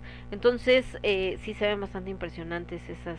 Ya veremos, seguramente, digo, yo sé que es lo menos, ¿no? Y que, ay, ¿cómo? Pero de verdad, eh, creo que creativamente lo que se va a generar después de todo esto que ha tenido que pasar la India, probablemente sean eh, obras de arte, ¿no? Y pues ojalá para que al menos tanto dolor que han pasado tantas familias, pues al menos eh, nos ayude a crear conciencia. De este lado dice el niño Castiel, ¿dónde está? Ay, Brené, dice Cas que brincó. Eh, no, Cas, a lo mejor acá se reacomodó tu internet, pero acá no se ha desconectado hasta eso. Que, ah, que me iba a pasar una información. Sí, Cas, me, me late, ahorita te, ahorita te, te contesto acá en el mensaje, espérenme. Eh, de texto titulado Hermes y Moctezuma, un tarot mexicano del siglo XXI, ah, digo del siglo XXI, del siglo XVI. Uh, me late, suena bien. Vámonos con musiquita. Acuérdense que mañana en Cornucopia 2.0 hablamos de todo esto que tiene que ver con los temas esotéricos. Mañana vamos a hablar de eh, por qué la gente es tan afecta a esto de las conspiraciones. Porque si yo les contara lo que leí, muchachos, de verdad se quedan así con cara de ¿what? No, hombre. Si yo les contara, bueno, mañana les cuento de hecho. Eh, vamos con We Are the Fallen, esto que se llama I Am Only One. Después de We Are the Fallen, nos vamos a ir con White Wizard. Esto que se llama Dead Race, porque así parece que estamos. Y como son más cortitas, vamos a poner una tercera rola de por cierto que hoy fui a Plaza Satélite hace mil años que no iba a Plaza Satélite y es otro mundo, por ahí no se pierda próximamente en Crónicas del Lemon Max, los satel este saterrucos, este cómo vamos a ponerle así como este las memorias de un saterruco. No manchen, cómo ha cambiado satélite. Eh, nos vamos con Silver Cipher, esto que se llama, creo que está así también largotas. Ah, no, un Fallen y yo vuelvo. Yo soy Lemón.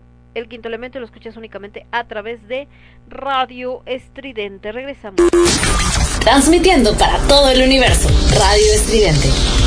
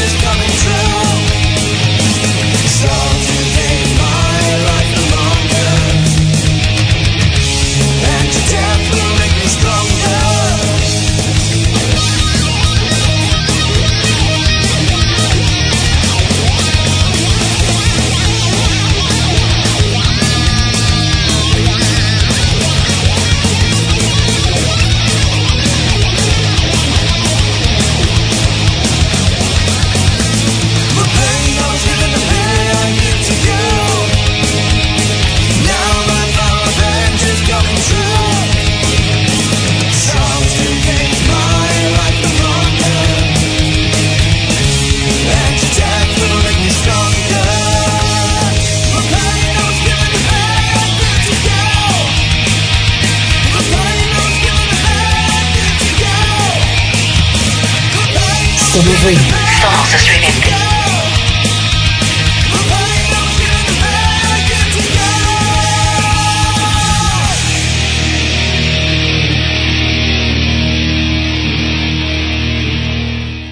Ya regresamos, escuchamos eh, a We Are the Fallen con I Am Only One. Después escuchamos Death Race de los señores de White Wizards y Silver Cipher con un Fallen. Bueno, está- tenemos por acá algún comentario, pero no nomás acá lo que nos estaba compartiendo el buen Gas y ahí está, de un artículo bastante interesante. Y de este lado creo que no teníamos nada, no nada más. Fíjense que ahorita que veo aquí que me salen un montón de publicaciones donde eh, pues te manda todas las notificaciones y obviamente lo primero que te manda es de los grupos donde estás. Entonces, pues yo estoy en varios grupos de esto que tiene que ver con el coleccionismo, que por eso últimamente les he hablado un poco del tema. Pero me llama la atención una situación como muy treintañera, ¿no? Digo, yo no tengo, yo ya te voy para los 50, pero eh, veo en muchos de estos grupos, sí hay chicos muy jóvenes, obviamente incluso menores de edad, eh, hay chavos de veintitantos, eh, bueno, pasadita la mayoría de edad, ¿no? Digamos 19, 20, por ahí, abajo de 25, pero también hay algunos, si no es que un buen grupo de gente arriba de los 30 que todavía entra dentro de esta generación de los millennials. ¿Por qué? Porque pues son eh, los que también en su momento fueron eh, coleccionistas, bueno, más bien se hicieron coleccionistas porque eh, también eh, recordar estas muñecas de su infancia o muñecos de su infancia y todo este rollo. Y eh, hemos platicado, por ejemplo, en esto de mm, de lo que decíamos de con H de alimentos que estábamos platicando de cómo ha cambiado la alimentación en eh, los niños y que por eso actualmente si no escucharon ese programa búsquenlo en Spotify de Radio Estridente ahí está. Eh, de verdad digo no es porque lo haya hecho yo de ay qué interesante soy no sino porque hablamos de un estudio del UNICEF donde hablábamos de números de cuántos niños y cuántos jóvenes tienen trastornos alimenticios y sobre todo problemas de diabetes o de desnutrición. Y neta está grueso. Y ahí solamente hablaba de eso de la desnutrición y del sobrepeso de la obesidad mórbida. No hablaba de todo lo derivado de es decir cuántos chavos no bien jóvenes que les decía eh, 30 años poquito más eh, tienen este problema de que este ya lo superaron de la vesícula eh, ya les falló el riñón ya están escupiendo sangre o tosiendo sangre. Ya les dio no sé qué de la de algún padecimiento crónico del sistema digestivo. Ya andan por o sea, un montón de problemas que antes solamente veías en la gente mayor de 60 años o hasta más. Entonces, eso estamos hablando de qué relación tiene con la alimentación. Pero más allá de eso, también están los problemas emocionales.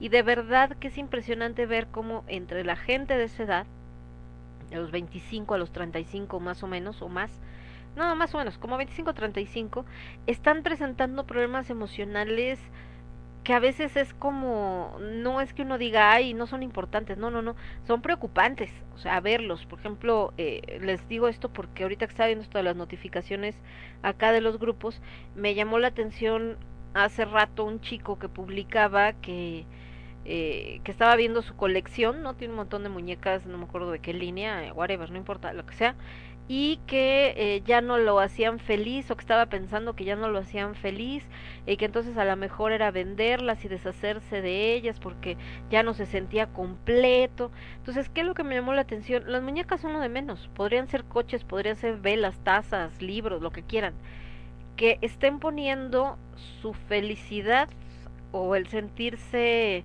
motivados, llenos en un objeto, sea el que sea, ¿eh?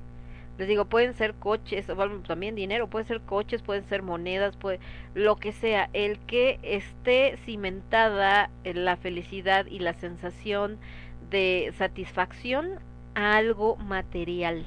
Y obviamente, pues sí, lo material nunca te va a llenar, nunca te va a dar esta sensación ni de felicidad, ni de satisfacción, ni de nada parecido, por supuesto. Entonces va a haber muchos momentos donde van a estar dudando. Entonces, de verdad que también la salud mental de estas edades está bien, bien complicada y esto obviamente se refleja en nuestra vida diaria, pues porque la gente que nos rodea, pues son muchos chavos de, esa, de esas edades, ¿no? Entonces, híjoles, mano, sí está requete complicado este asunto. Y bueno, finalmente con esto de los eh, Óscares, algo que, que también eh, está como muy en boga, lo digo porque ahorita estoy viendo acá una publicación de el señor eh, Carlos Camaleón dice que no sé qué está más de hueva el final del Falcon y Pocky o los dos capítulos de Luis Mi ambos cumplen lo que prometen pero todos esperábamos algo más. Para mí que Mephisto tiene a Marcela. Usted qué opina yo me quedo con la frase de no me vuelvas a tocar en tu vida del sol. Y también ahorita que decíamos de los Óscares, mucha gente está hablando de que los Óscares estuvieron muy aburridos. Entonces, eh, digo, yo no los vi, no les sabría decir, mi madre a lo mejor sí lo vio. Y ahorita que les hablaba también de este rollo de de los problemas emocionales por ponerlos en un objeto, de los problemas físicos por la alimentación. Fíjense que también hay muchos problemas en la comunicación.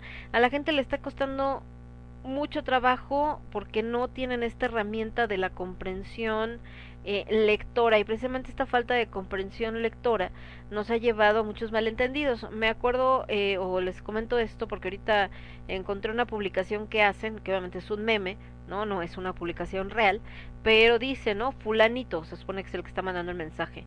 Oye, te pedí una lona cuadrada, así con mayúsculas, de 70 por 50 centímetros y me entregaste una rectangular todo en mayúsculas, ¿no? Devuélveme mi dinero.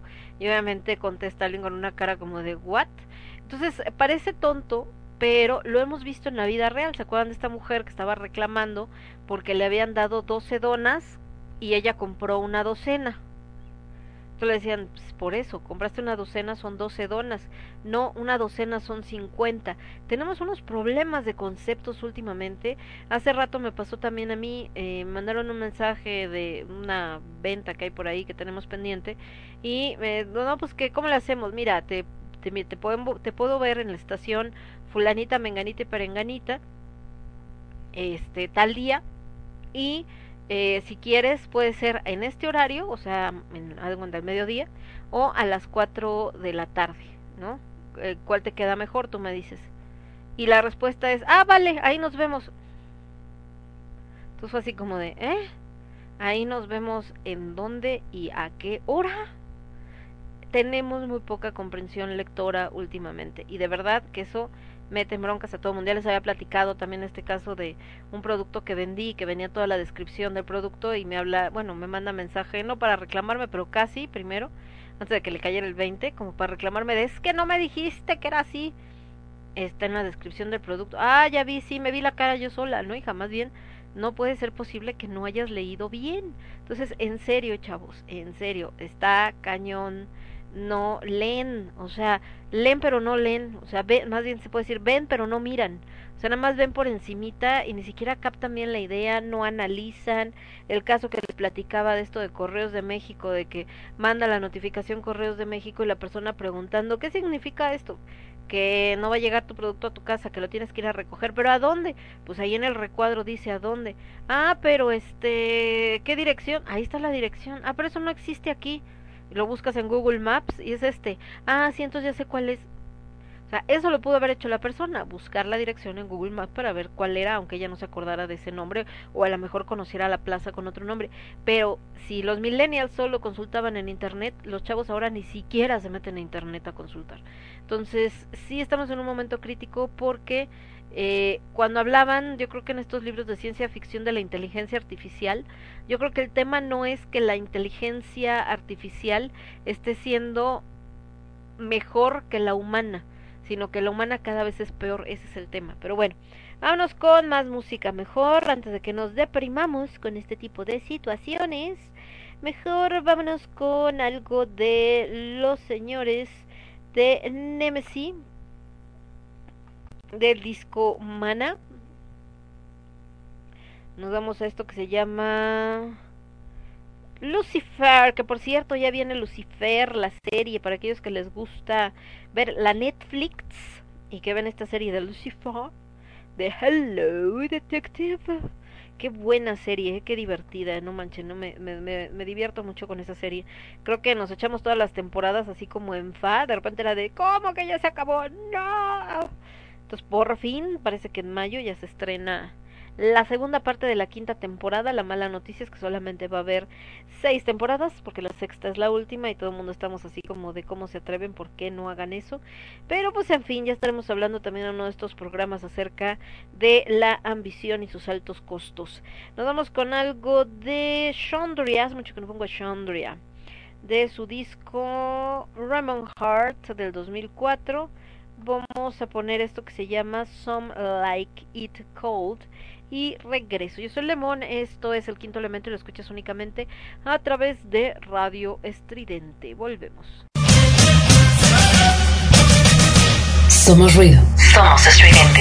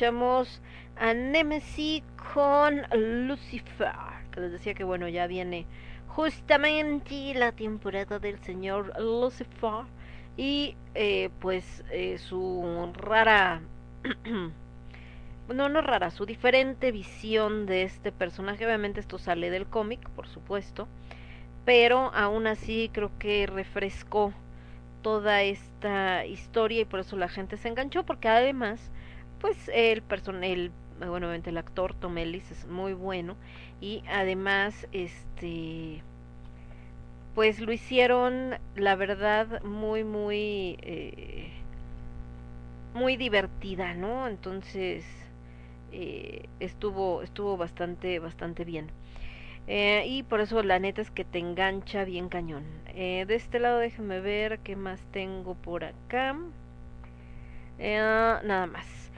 Eh, por otro lado, por otro lado, por supuesto, tenemos a otras series que también se están presentando, así como en su momento salió esta de...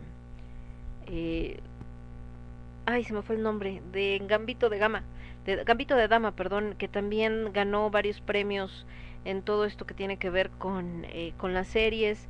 Eh, la actriz, la verdad es que se encumbró esta chica, que es muy buena.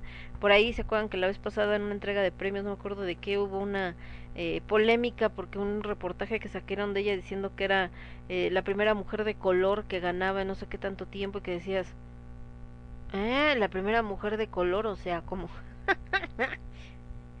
de así de color de dónde, ¿no? O sea, es más blanca que la leche esa niña. Entonces, pero ese es otro otro otro rollo. Entonces, también después de todo este despapalle de la pandemia y de demás, eh, uno de los sectores que más creció fue la creación de series. Eso es maravilloso considerando que los actores pues estaban sin chamba en el cine y en el teatro, entonces todo se volcó hacia las series. Lo que no está chido es, por ejemplo, aquí en México, porque pues siguen haciendo series de narcos, siguen haciendo series donde encumbran al criminal y pues eso eh, además dándole trabajo a la misma gente que es bastante malita solamente porque eh, eh, son guapitos o son famositos o lo que sea y entonces pues siguen haciendo las mismas porquerías de toda la vida, ¿no? Entonces así como que, ay, qué divertido, gracias, qué lindos, qué bueno que no tienen mejor material, ¿verdad? Entonces pues tristemente así es este asunto.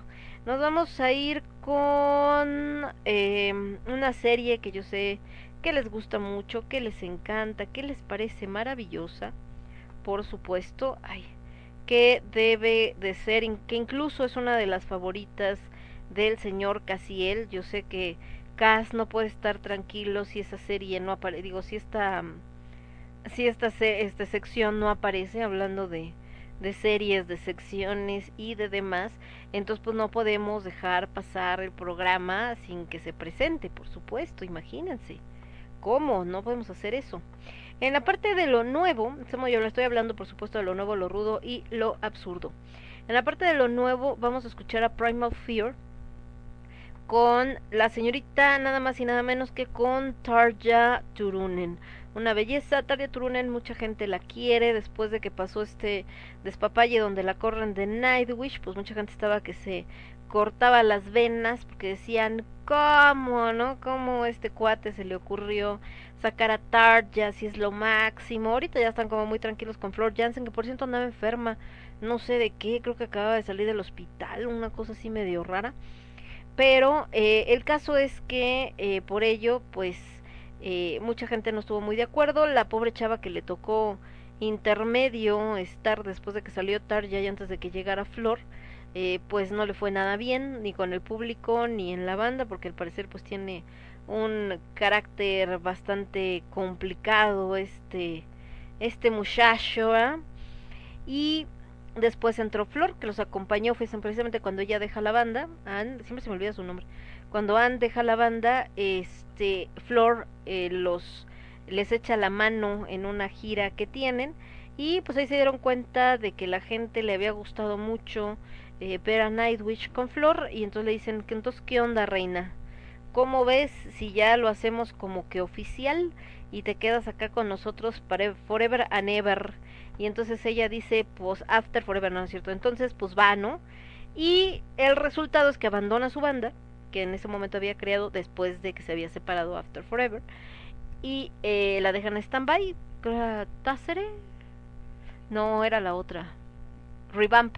Ella estaba en Revamp. eh, obviamente la pone en stand-by cuando entra con Nightwish porque pues, no le da tiempo de hacer todo. Y ahora pues es la cantante principal de Nightwish. Pero les digo que algo había pasado con ella, no me acuerdo. ¿Qué, qué pasó con Flor? Les digo que algo vi rápido así de que andaba medio enfermilla o una cosa así. No recuerdo exactamente la nota, a ver si por acá aparece, creo que no. Bueno, el caso es que pues así estuvo el asunto y ahí andaba ella haciendo algunas cositas y la gente estuvo muy contenta y todo maravilloso y entonces pues ahí sigue chambeando. Obviamente les decía que con Annette Olson es la otra chava que no me acordaba cómo se llamaba. Obviamente con, con todo esto de la pandemia pues ellos también tuvieron que detenerse, tuvieron que estar haciendo otras cosas pero eh, pues yo espero que este año ya se retomen y también giras y todo este asunto para que no haya ningún problema. Entonces nos vamos con música y regresamos. Esto es lo nuevo, lo rudo y lo absurdo. En lo nuevo vamos a escuchar nada más y nada menos. Ah, espérenme, un toy. Vámonos con esto que es eh, ay, Primal Fear. I Will Be Gone con Tarja Turunen. En lo rudo vamos a escuchar a Dead Decline con esta rola que se llama, pero que no se alcanza a ver completo, eh, Useless Sacrifice. Y después pues, nos vamos a una belleza, ¿verdad? Que es el absurdo. Y yo regreso con ustedes en un segundito. Dice Casiel que hasta perdió, que estaba jugando. Ya ves, ya se me hacía raro que no reclamaras, Cas. Dije, ahora acá se está muy tranquilo, ni reclama, qué onda, pero es que hay un retraso en la transmisión, ya vi. Ya apenas está reclamando, dije, órale, ya se me desmayó el Casiel. Que ahora estoy yo, dice y dice y ni reclama. y nomás dice, chale. Pero bueno, disfruten lo nuevo y lo rudo, ya después el absurdo, ahí me dicen qué opinan. Lo único bueno, a lo mejor, de hoy del absurdo es que no es metal lo que destrozaron. Lo malo es que sí está muy destrozada, entonces a ver, a ver qué les parece. Nuclear Blast Records presenta Primal Fear con Tarja Turunen y esto que se llama I Will Be Gone. Y después también, bueno, este no sé si sea de los señores de Nuclear Blast. Eh, después nos presenta Metal Monks, presenta a Dead Decline con Useless Sacrifice. Y regresamos. Yo soy Lemon, quinto elemento, Radio Estridente. Regreso. Somos ruido. Somos estridente.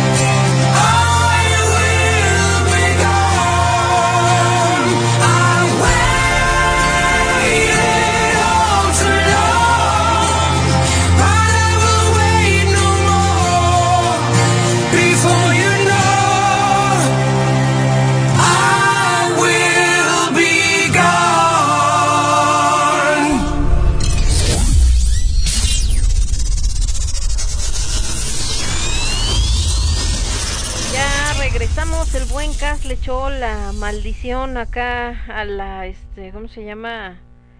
A, a la eh, transmisión, porque resulta que terminó lo nuevo, que era Primal Fear con Torja Turunen, y justo cuando iba a entrar lo rudo, de repente le dio así como que el camafato a esto, y dije, ese fue el Casiel acá causando estragos en la ¿cómo se llama? Causando estragos en, en la transmisión para no escuchar el absurdo. Pero ya regresamos, es que tuve que apagar el SAM y lo tuve que volver a prender. Por si de repente ven ahí que brincó y que ahorita como que ah, chirrón estaba y luego ya no está y luego entró otra música y luego ya regresó la música normal y así como que ¿qué pasó? Nada, aquí estamos, nos vamos con esto que era Death Decline en lo rudo con Useless Sacrifice y vuelvo, yo soy Lemón, quinto elemento, Radio Estridente.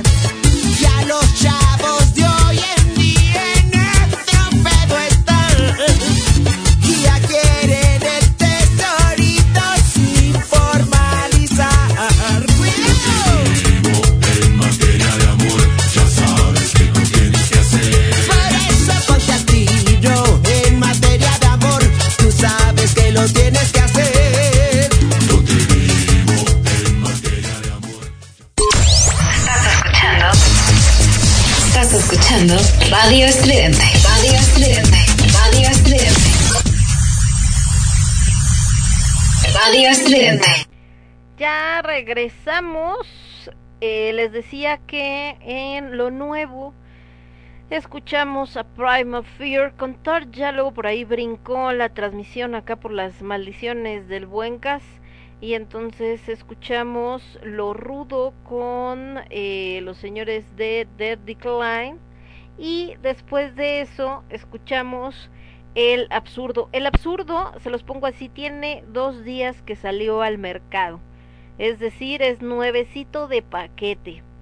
Eh, por acá preguntaba a Cas, bueno, después de que casi se nos infarta, espérenme, porque dice que, que la, dice, la queja llegó tarde, pero sigue siendo queja, ¿no? Y luego le digo eso de que se congeló el Sam y dice, échame la culpa, dice, se niega al absurdo, dice, ay Dios, ¿cuidar qué?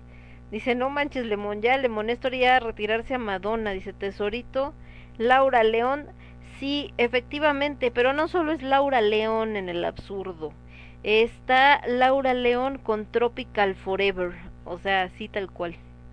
Imagínense nomás, Laura León con Tropical Forever.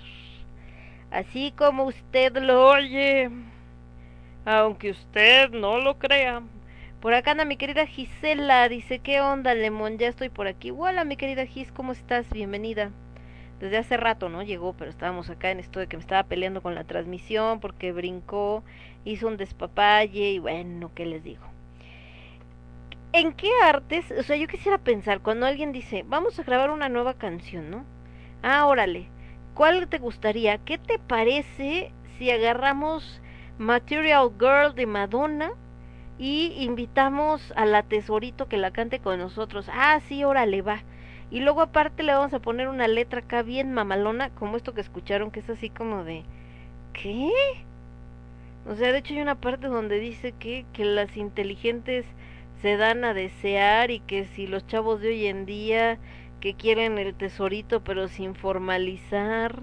O sea, yo cuando, de hecho ese absurdo no lo encontré así yo de que me puse a buscar ni nada. Alguien en Facebook subió la canción hace un par de días y puso así como de, ¿cómo ven? Y no, está re chida la canción, no sé qué, obviamente con sarcasmo, ¿no? Y dije, mira nomás tú, ya tengo el absurdo del domingo, bien acá. Y dice por acá el señor Casque.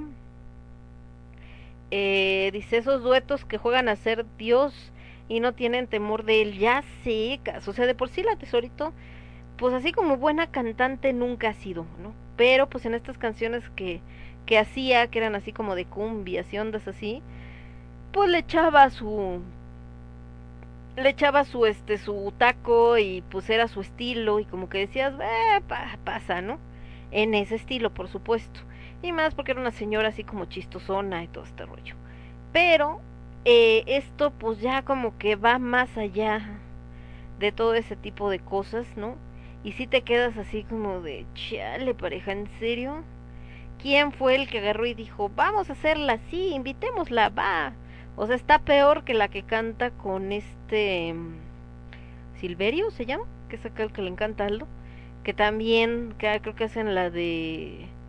¿Cuál? La de Yo no soy abusadora, no sé, una de esas que cantaba Laura León. Se puso a cantarla con el Silverio y también la hicieron así como tipo electrosa y que dices, chale, pareja. ¿Y quién fue el que se le ocurrió la grandiosa idea? No manchen. Bueno, pero el caso es que ese fue el absurdo. Por acá decía Gis que cantaba, el que estábamos platicando Gis, de que hoy fueron la entrega de los Óscares y que mucha gente se estaba quejando, que porque fue una ceremonia bastante desangelada y fue una ceremonia, eh, pues la neta, como que bastante aburrida, ¿no? Aparte, pues muchas películas que ganaron la gente no tenían ni idea de su existencia, de los actores que ganaron menos, pero pues platicábamos que también esto es consecuencia de la pandemia porque muchas de las películas que hoy fueron premiadas, pues la neta es que solamente se presentaron eh, a través, algunas a través de plataformas como Netflix, Amazon y similares, pero la neta es que otras ni siquiera llegaron a esas plataformas y literal solamente las vieron este los eh, pues ahora sí que los críticos, la gente de estos festivales y todo este rollo, porque no llegaron ni a cartelera ni a nada. Entonces, pues bueno, esa es otra historia. Eh, también estábamos diciendo de esto de que en las series actuales hay muy buenas propuestas de diferentes países, por supuesto menos de México. ¿Por qué menos de México? Porque bueno, aquí sabemos perfectamente que quien maneja todos estos contenidos para creación de series y demás, pues son estas pequeñas mafias del poder que aún persisten, eh, herencia de Televisa y TV Azteca, y son las que tienen los contactos y los medios para mover el material. Sí se hacen cosas independientes muy buenas, pero pues su mercado es muy pequeño, ¿verdad? Entonces sí es así como de, qué mala onda, qué mal negocio, ¿no? Pero bueno, ni modo. Eh, las grandes series que se han hecho bastante interesantes por mexicanos independientes, pues ni siquiera salen con el sello de México, se tienen que hacer en otro país y obviamente ahí ya ellos ponen este pues su talento, porque el talento aquí pues no no lo han no solamente no lo han reconocido, sino al contrario, hasta les han puesto el pie. De hecho, el otro día nos estábamos acordando de quién fue. ¿Se acuerdan que hace ya varios años, porque fue una conferencia de prensa y ya tiene un rato, eh, les platicaba yo que Nicho Hinojosa, que se dio a conocer precisamente por hacer eh, covers de canciones de trova y que mucha gente así lo conoció y también así se quejó de él, eh, en algún momento, eh, ya después de que se había vuelto famoso y que todo el mundo así como de, ay Nicho, sí, hazme un hijo, todo el rollo, eh, le dice a la disquera que él quiere hacer eh, sus propias canciones, es decir, ya no quiere hacer covers, él es compositor, entonces quiere hacer sus canciones que le había hecho a otros eh, cantantes y ahora cantarlas él. Y la disquera le dice, no, tú firmaste para hacer otros dos discos de covers, entonces eh, primero haces eso y ya después vemos qué onda. No, pero es que yo quiero sacarlo. Pues no, mijo, tienes que hacer lo que te digamos, ¿no? Pues entonces eh, no hago nada, ¿no? Ah, pues entonces llégale, carnal. Entonces, y además ni se te ocurra que vas a ir con otra disquera o que lo vas a sacar como material independiente o nada parecido porque a lo que te vas a enfrentar es a que te demandemos. Entonces durante muchos años él estuvo sin hacer nada y eh, lo que hacía era pues tras bambalinas, literal era darle sus canciones a otros autores para que ellos las cantaran, o sea, ya no trabajar como cantante, o como cantautor, sino ya solamente como autor, hasta que por fin terminó el contrato que tenía con la disquera y entonces pues ya pudo este volver a, presentarse con su material. Pero pues el tiempo ya había pasado mucha gente ya no lo ubica no lo conocen etcétera y el resultado es que pues ahorita se acuerdan ustedes de alguna presentación que haya hecho Inicho Hinojoso últimamente pues claro que no. Entonces eh, pues pasa mucho con los con algunos artistas con estas grandes. Entonces en esta de las series pues es la misma historia. Se han hecho series muy buenas se han hecho series eh, muy interesantes pero eh, normalmente les empieza a querer meter, eh, les quiere, quiere empezar a meter cuchillo o les quiere empezar a meter edición eh, Televisa o TV Azteca, les digo, dependiendo de cualquiera de esas dos que están. Y eh, cuando el autor dice, no, ¿sabes qué? No me toques mi, no me toques mi este mi material, yo no quiero modificarle nada, etcétera. Ah, no, pues entonces si no la modificas no puede pasar al aire, no, pues ni modo que no pase al aire. Y así se han terminado pues grandes series que tenían algo bastante interesante o que tenían otro este pues vaya otra idea, otra visión. De hecho me acuerdo ahorita una de, de las actrices que en algún momento estuvo con nosotros, una chica muy joven que por cierto ahora ha entrado más en el lado científico, ¿no? Creo que va a estudiar medicina, su idea es como algo por el estilo, hablaba de que cuando grabó un capítulo de La Rosa de Guadalupe, el director que estaba en ese momento, la verdad es que había presentado una propuesta muy buena, que, que realmente ese capítulo en particular a ella le había parecido muy bueno porque tenía otra visión, porque tenía otra perspectiva, etcétera. Obviamente ese director duró ese capítulo porque después lo corrieron. ¿Por qué? Pues porque, ¿cómo crees? Te está saliendo de... Entonces aquí parece que al que tienen como esta indicación de no te hagas cosas de calidad. ¿Se acuerdan también que les platicaba de esto que, que decía el maestro Oscar de cuando llevó su, su material de una película que quería hacer, que sí entra dentro del rubro comercial y todo, pero vaya, por supuesto también tiene un toque social, porque él así escribe y que la respuesta fue así como de pues es que me traes un filete y nosotros vendemos hamburguesa con papas, ¿no? Entonces así de mediocre el cine nacional a ese nivel, es decir, no el independiente, sino este cine que es el que está con los fideicomisos, el que el que realmente recibe los apoyos incluso hasta gubernamentales, pues está en esta idea de que el mexicano promedio es tonto y que lo único que quiere ver es este películas chistosas o eh, clichés, ¿no? Como Mis Reyes contra Godines o Cindy la Regia o este o No manches Frida o cualquiera de esas cosas, nada más para reírse sin ningún contenido, sin ningún eh, pues vaya, sin ningún beneficio, películas que las ves y mañana ya no te acuerdas ni siquiera de qué se trataba, y a esas son a las que les apuestan, y obviamente bloquean de manera a veces eh, deliberada, a veces de manera indirecta, a producciones que quieren propuestas diferentes. ¿Por qué digo de manera indirecta? Porque en el caso de esta película que les comentaba, que incluso se llegó a barajar que iba a estar en la terna de los Óscares, eh, pues no hubo como por parte de nadie aquí ninguna difusión. La película solita se tuvo que abrir cancha, por eso hablamos de la importancia también de las redes sociales, porque así fue como llegó a muchas personas, pero también lo que les comentaba, que en lugar de decir, oye, qué bueno que se están haciendo esos trabajos en México, el tema fue el problema que siempre ha tenido el mexicano. El mexicano no le importa que se lo esté cargando el carambas, mientras la gente allá afuera crea que no mientras los vecinos, los otros países y todo digan, ay, mira, México se ve bien chido, todo está maravilloso, no importa que acá todo se esté hundiendo, pero que, ah, no, no hay nada peor que se vaya a dar cuenta la gente, qué horror, ¿no? Oye, pero pues es que eso es lo de menos, te está cargando la trampa, pues que me cargue, pero que nadie se dé cuenta. Mientras nadie se dé cuenta, todo está chido, y eso pues explica también mucho de lo que ha pasado eh, en la cuestión política en México, ¿no? Donde eh, con que un político venga y prometa que va a hacer X o tal cosa, eh, ya con eso gana, aunque no lo haga al final, ¿por qué? Pero pues es que me lo dijo bonito, ¿no? Entonces al mexicano le puedes mentir mientras se lo digas bonito.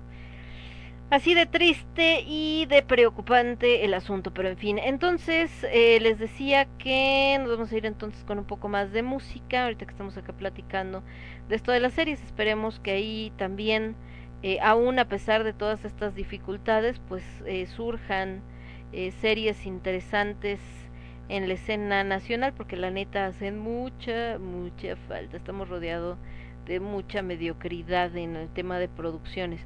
Y más esto que ya hasta estas que según ellos sí funcionaban, como las novelas y todo, por más que ellos juren y perjuren de no, sí, tenemos un buen de rating y entonces sí. Pues la neta es que no es cierto, ¿no? Ni tienen rating ni nada, son producciones que pasan sin mayor pena ni gloria, pero mientras están ocupando espacio. Ahorita, eh, ayer o antier, no me acuerdo, estaban pasando, no sé si es una serie, creo que sí es una serie, o una película, no sé, que se llama El Club de los Idealistas, creo.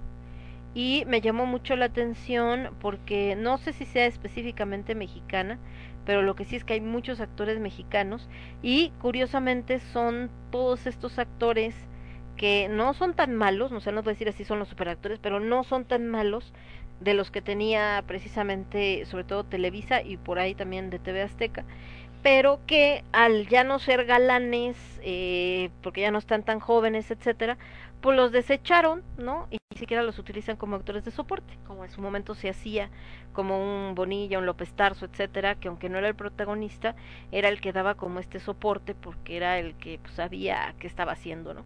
Pero acá no, acá estos los sacaron, los corrieron y entonces están en esta serie o película, no sé, del Club de los Idealistas, no la vi completa, pero el cachito que vi no estaba tan mal, ¿eh? Entonces, eh, también en algún momento se acuerdan que hubo una serie mexicana, ¿cómo se llamaba? Que era un detective, Falco, Falco, creo que sí era Falco, no me acuerdo, era un nombre, algo así. Y este también no era nada mala, eh, bastante buenos los actores, también bastante interesante la propuesta, pero igual no hubo apoyo, no hubo difusión y pues ahí quedó en el olvido. Entonces, así la escena cultural mexicana, por eso ahora que sale el PRI con su comercial ridículo de que a Morena no le importa la cultura. Dices, pues no, la neta no, pero puta, ¿a poco a ti sí te interesaba cuando estaba el PRI? No manches. Entonces no tener poca vergüenza y, y de verdad, es, ahí sí, se los juro, resulta ofensivo porque dices, mira, no sé si Morena respeta o no la cultura y la salud y lo que quieras, pero que me lo vengas a decir tú, o sea, ya no es descaro, ya es tener, no tener más bien progenitora neta.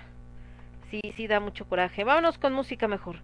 Me voy a ir con algo de los señores de Teras Betoni del disco Metalitos. Y esto que vamos a poner se llama, no sé por qué tiene unos nombres bien extraños este. Vamos a poner la que le da nombre al disco, ¿no? Sea lo que sea que signifique eso, porque tiene unos nombres bien acá no sé en qué idioma está.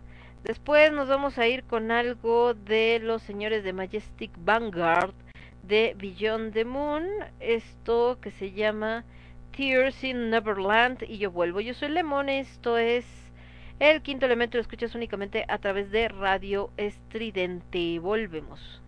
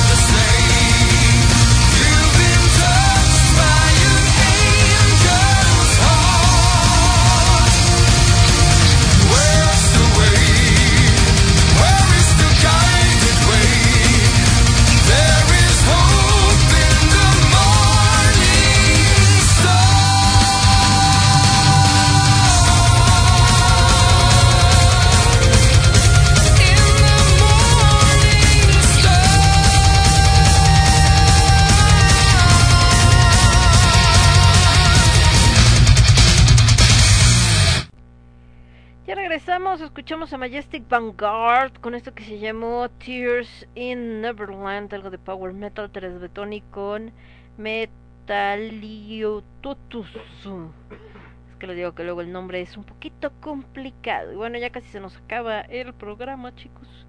Y les decía que el día de hoy, pues realmente sí, platicamos un poquito de los Oscars, porque pues hoy fue la entrega y todo este rollo. Pero realmente no, no estamos platicando de nada en eh, especial, aunque pues terminamos sí haciendo este recuento de lo que tristemente nos estamos encontrando que eh, pues no hay las opciones eh, que nos gustaría ver que fueran como de mayor calidad. Entre las cosas agradables, justamente el día de hoy tuve oportunidad de ir a ver la presentación del ballet folclórico de Naucalpan, que ellos su lugar de ensayo está en el Parque Naucali, que por cierto, el Parque Naucali está aquí en el Estado de México. Es un parque bastante grande donde mucha gente va pues a hacer ejercicio, hacen también cuando son fiestas de cumpleaños, ¿no? Y de niños sobre todo porque hay mucho espacio y ha estado cerrado durante este tema de la pandemia estuvo entre que abría, cerraba, abría, cerraba. Ahorita sobre Avenida Lomas Verdes ese estacionamiento siempre se ve cerrado.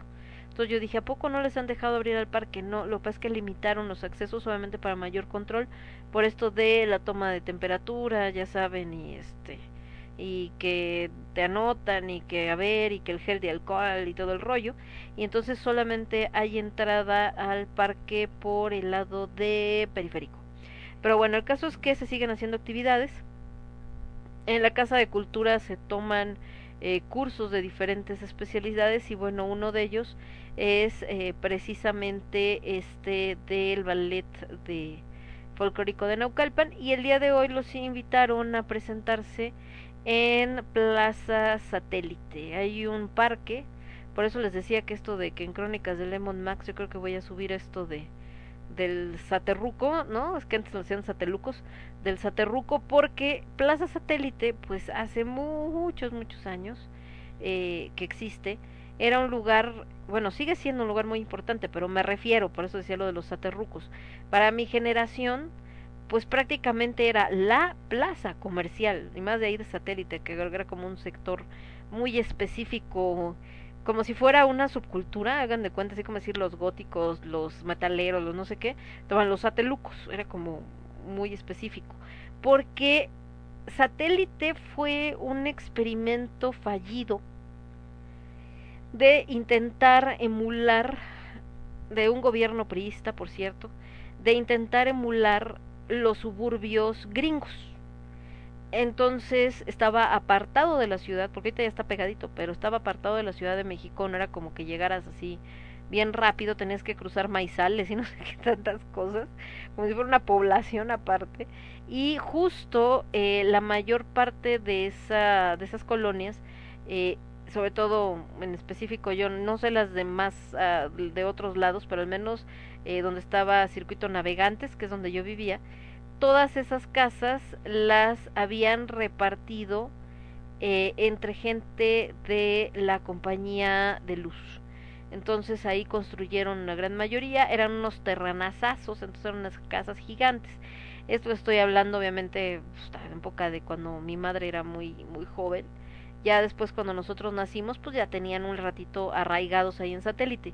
Esta generación de satelucos, que es la mía, eh, pues eran todos estos chavos que, que eran no eran ricos, porque realmente satélite no era una colonia de ricos, era clase media, si acaso media alta, y, eh, y eso exagerando, porque realmente no era más bien clase media, y entonces eh, eran chavos pues que estaban en este rollo de, de la rebeldía y de buscarse y la música, etcétera, y entonces muchas bandas de rock que después se volvieron famosas, como Café Tacuba, por mencionar alguna, eh, salieron de satélite. Y en, en el caso de la trova, ahorita que les mencionaba el Parque Naucali, también esta, um, Suanicho Hinojosa saca esto de los covers y todo lo que quieran, pero hubo un grupo de trovadores mexicanos que se hicieron bastante famosos, jóvenes en ese entonces, ¿no? Porque estaba obviamente Oscar Chávez, estaba este Silvio Rodríguez, no es mexicano, pero me refiero en ese mismo circuito, Silvio Rodríguez, Facundo Cabral, etcétera, que eran conocidos a nivel nacional e internacional, pero hubo una nueva camada, vamos a decirle, que son los que no solamente hacen trovas, sino empiezan a llevarlo a las universidades y las universidades pues empiezan a decir, oye, este está bien chido, yo quiero, y no existían todavía los CDs, entonces comprabas el cassette o cositas así, y muchos de los conciertos se hicieron en el Sapo Cancionero, que no sé si exista todavía, que está ahí en satélite, de ahí salieron un montón de gente, ¿sí? pero un montón, muchos de los que ahora se presentan en, en este, en el péndulo que está ahí en la, en la Roma. Y entonces sale, por ejemplo, Fernando Delgadillo, Mexicanto, eh, Oceransky, eh, ¿quién más sale de aquellos lares? Alejandro Santiago, son un montón mexicanos, ¿no? son, fueron restos, salieron de por allá. Y después, ya que vamos a decir que brincan a la fama, eh, ya no se presenta, bueno, sí se presentaban en el, sapo, en el Sapo Cancionero, pero el Sapo Cancionero es chiquito, ¿no? A comparación de... Y entonces ya los masivos, vamos a decirle, los empiezan a presentar ahí en el Parque Naucali, en el Ágora del Parque Naucali. Eh, y entra dentro de esta generación que les digo de. Ahora antes eran satelucos, ahorita ya somos saterrucos. Y entonces eh, Plaza Satélite era un lugar de reunión de gente de todo, o sea, desde los que eran hippies, desde los que eran mis reyes, lo que ahora le dicen mis reyes, pues todos llegaban ahí porque ahí estaban los cines, ahí estaban los restaurantes, era típico que el fin de semana te ibas ahí con este con tu familia a comer. Ahorita me estoy tratando de acordar cómo se llamaban los restaurantes donde siempre iban a comer ahí, pues se me fue el nombre. Pero estaban en la parte de abajo. Era un restaurante italiano. Mm, porque hay unos que están afuera de de Plaza Satélite alrededor que también eran muy famosos y también eran de estos donde iban las grandes reuniones familiares. Me acuerdo que había uno de comida china enorme, que era como un palacio, no me acuerdo cómo se llamaba, Casa Dragón, una cosa así eso estaba ahí, pero aparte ahí estaba el Rafaelos, que todavía existe, pero ya creo que nada más sirve como de banquetes, pero era un restaurante muy famoso y era así como muy nice y donde iban también cuando eran ocasiones especiales, un montón de antros, pero para chavillos, ya saben, así de ese entonces. Eh, estaba el este el Freedom, ¿qué más había por ahí? Uta, ya me acuerdo, yo no el barril, es que yo no era mucho de antros, pero pues todos esos que estaban ahí, esos en la cama, sí, cierto, sí me acuerdo. Eso obviamente sin contar los que estaban más para acá para el toreo, por ejemplo el News Toreo, el circo, Magic Circus, no, estoy hablando de otra, de otra época, pero en fin. El caso es que eh, debemos hacer un programa de lágrimas de tequila, de eso yo creo, porque sí es, sí es bastante interesante porque les digo que era como todo un, una subcultura y también salieron muchos escritores de ese entonces y también salieron de ahí de satélite. Entonces por eso les digo que así como hay muchos que han salido de Tijuana, hay muchos que han salido, o sea, que salen como por colonias o por lugares, bueno, pues así también estaba justo este satélite. Y hoy les digo que andaba en plaza y van a decir, pero ¿y eso por qué lo mencionas? Bueno, porque justo fuimos a ver al ballet folclórico y está chido eso, ver que chavos jóvenes, ¿no? Combinado con gente que ya tiene más experiencia, pues le interesen todavía los bailes folclóricos, porque aunque exista algo como el ballet de Amalia Hernández, que es muy bueno, ¿no? Y que eh, se ve a nivel internacional, pues no, no, no dudo que muchos de sus bailarines ya ni siquiera sean mexicanos porque abren las audiciones para todo mundo. Entonces eh, falta que se siga viendo. O antes se veía en las escuelas. Yo me acuerdo que antes en las escuelas te enseñaban a bailar regional cosa que ahora ya no pasa. Entonces eh, pues es una manera como de mantener vivo todo esto porque eh, pues es parte de nuestra cultura y porque además cuenta una historia. O sea no no es nada más bailar por bailar. Muchos grupos ya lo están haciendo así pero la verdad es que en su origen el baile, los bailes folclóricos pues es una representación de las culturas de los lugares donde viene, es decir, el número de Nayarit pues habla de la cultura de Nayarit, de las costumbres de Nayarit, el este eh, en el caso de de lo, perdón es que me estoy riendo de que dice Casiel, que dice, ah no ma, un contacto puso el video del absurdo de hoy y dice por acá que, creo que yo creo que acá del Naucali, dice mi hermano que fue al Naucali y no le tomaron la temperatura, uy, ya ves, dice, y dio la vuelta porque por Peri estaba cerrado, entró por Santa Cruz, uh, que la canción. Entonces, eh, es lo que les digo, que, que la música folclórica y las danzas folclóricas cuentan historias, es decir, eh, por ejemplo, el baile este que hacen de Baja California, o de Tamaulipas, pues también mucho eran estas eh, rondas que en algún momento se acostumbraban, donde eh, las mujeres, pues era, eh, ahorita lo dices y suena así como de, ay no, este, ofensa, este, machismo, pero era parte de las costumbres de los pueblos, que las chicas iban, bailaban, y entonces así era como manera de que las vieran los hombres que estaban en edad de casarse para que ellas entonces escogieran el mejor partido, ¿no? Es que no hay una manera como muy amable de decirlo, pero pues eso era. Y eh, otras donde, por ejemplo, la bruja, eh, eh, la llorona, todos estos sones que pues cuentan historias tristes. Entonces, eh, esa era la intención de un ballet folclórico. Ahorita pues ya es como bailar por bailar y que tanto estiro la pata y que tanto me veo bonito, ¿no? Pero vaya, pues la idea es que todo eso se retome. Yo me voy a despedir por el día... es que dice Cas que uno de sus contactos publicó el video del absurdo. Ya ves, para que no se te olvide, Cas. te digo, pues yo ahí lo vi en el Facebook. Tengo que lo vi ayer o antier que dije, ¿y esa canción qué? Y ya cuando la vi dije, ah, no ma, qué chistoso. Dije, sí, sí, sí, lo tenemos que poner el domingo, por favor. Entonces, les decía que voy a cerrar el programa del día de hoy con, no es propiamente el absurdo al servicio de la comunidad, que a veces se acuerdan que también hacíamos, que era donde poníamos esto de las canciones más como parodias, eh, que hacían parodias políticas y que hacían no sé qué, que también era una cultura muy mexicana, eso hacía Oscar Chávez, eso hacía Chava Flores, y ahorita pues creo que ya ni existen. En algún momento, ¿se acuerdan que había un chico que yo ponía mucho, que se llamó Ciris Flores, y él hacía estas parodias, pero pues ya luego se perdió por ahí, se diluyó en la inmensidad. Nos vamos con esto que les decía que es eh, el pop en el metal, que es con lo que vamos a cerrar el programa que es eh, una canción de Luis Miguel, pero en versión metal. A ver qué tal suena este choro. Ahorita les digo, déjenme ver cuál es. ¿Dónde Es. Um, ahora te puedes marchar, si mal no recuerdo. Dice hay que checar esas definiciones, Lemon. bueno, estábamos platicando del absurdo, dice Casiel. Dice, chistoso, ¿qué pasó? No, ¿cómo crees, Micas? Bueno, entonces cerramos el programa con esto. Ahora te puedes marchar y cómo sonaría en versión metal. Nos vemos la próxima semana, chicos, con más del quinto elemento. Y si no, pues nos vemos mañana con Cornucopia 2.0. El martes, ya saben, con lágrimas de tequila. Y el viernes con Cunache de alimentos.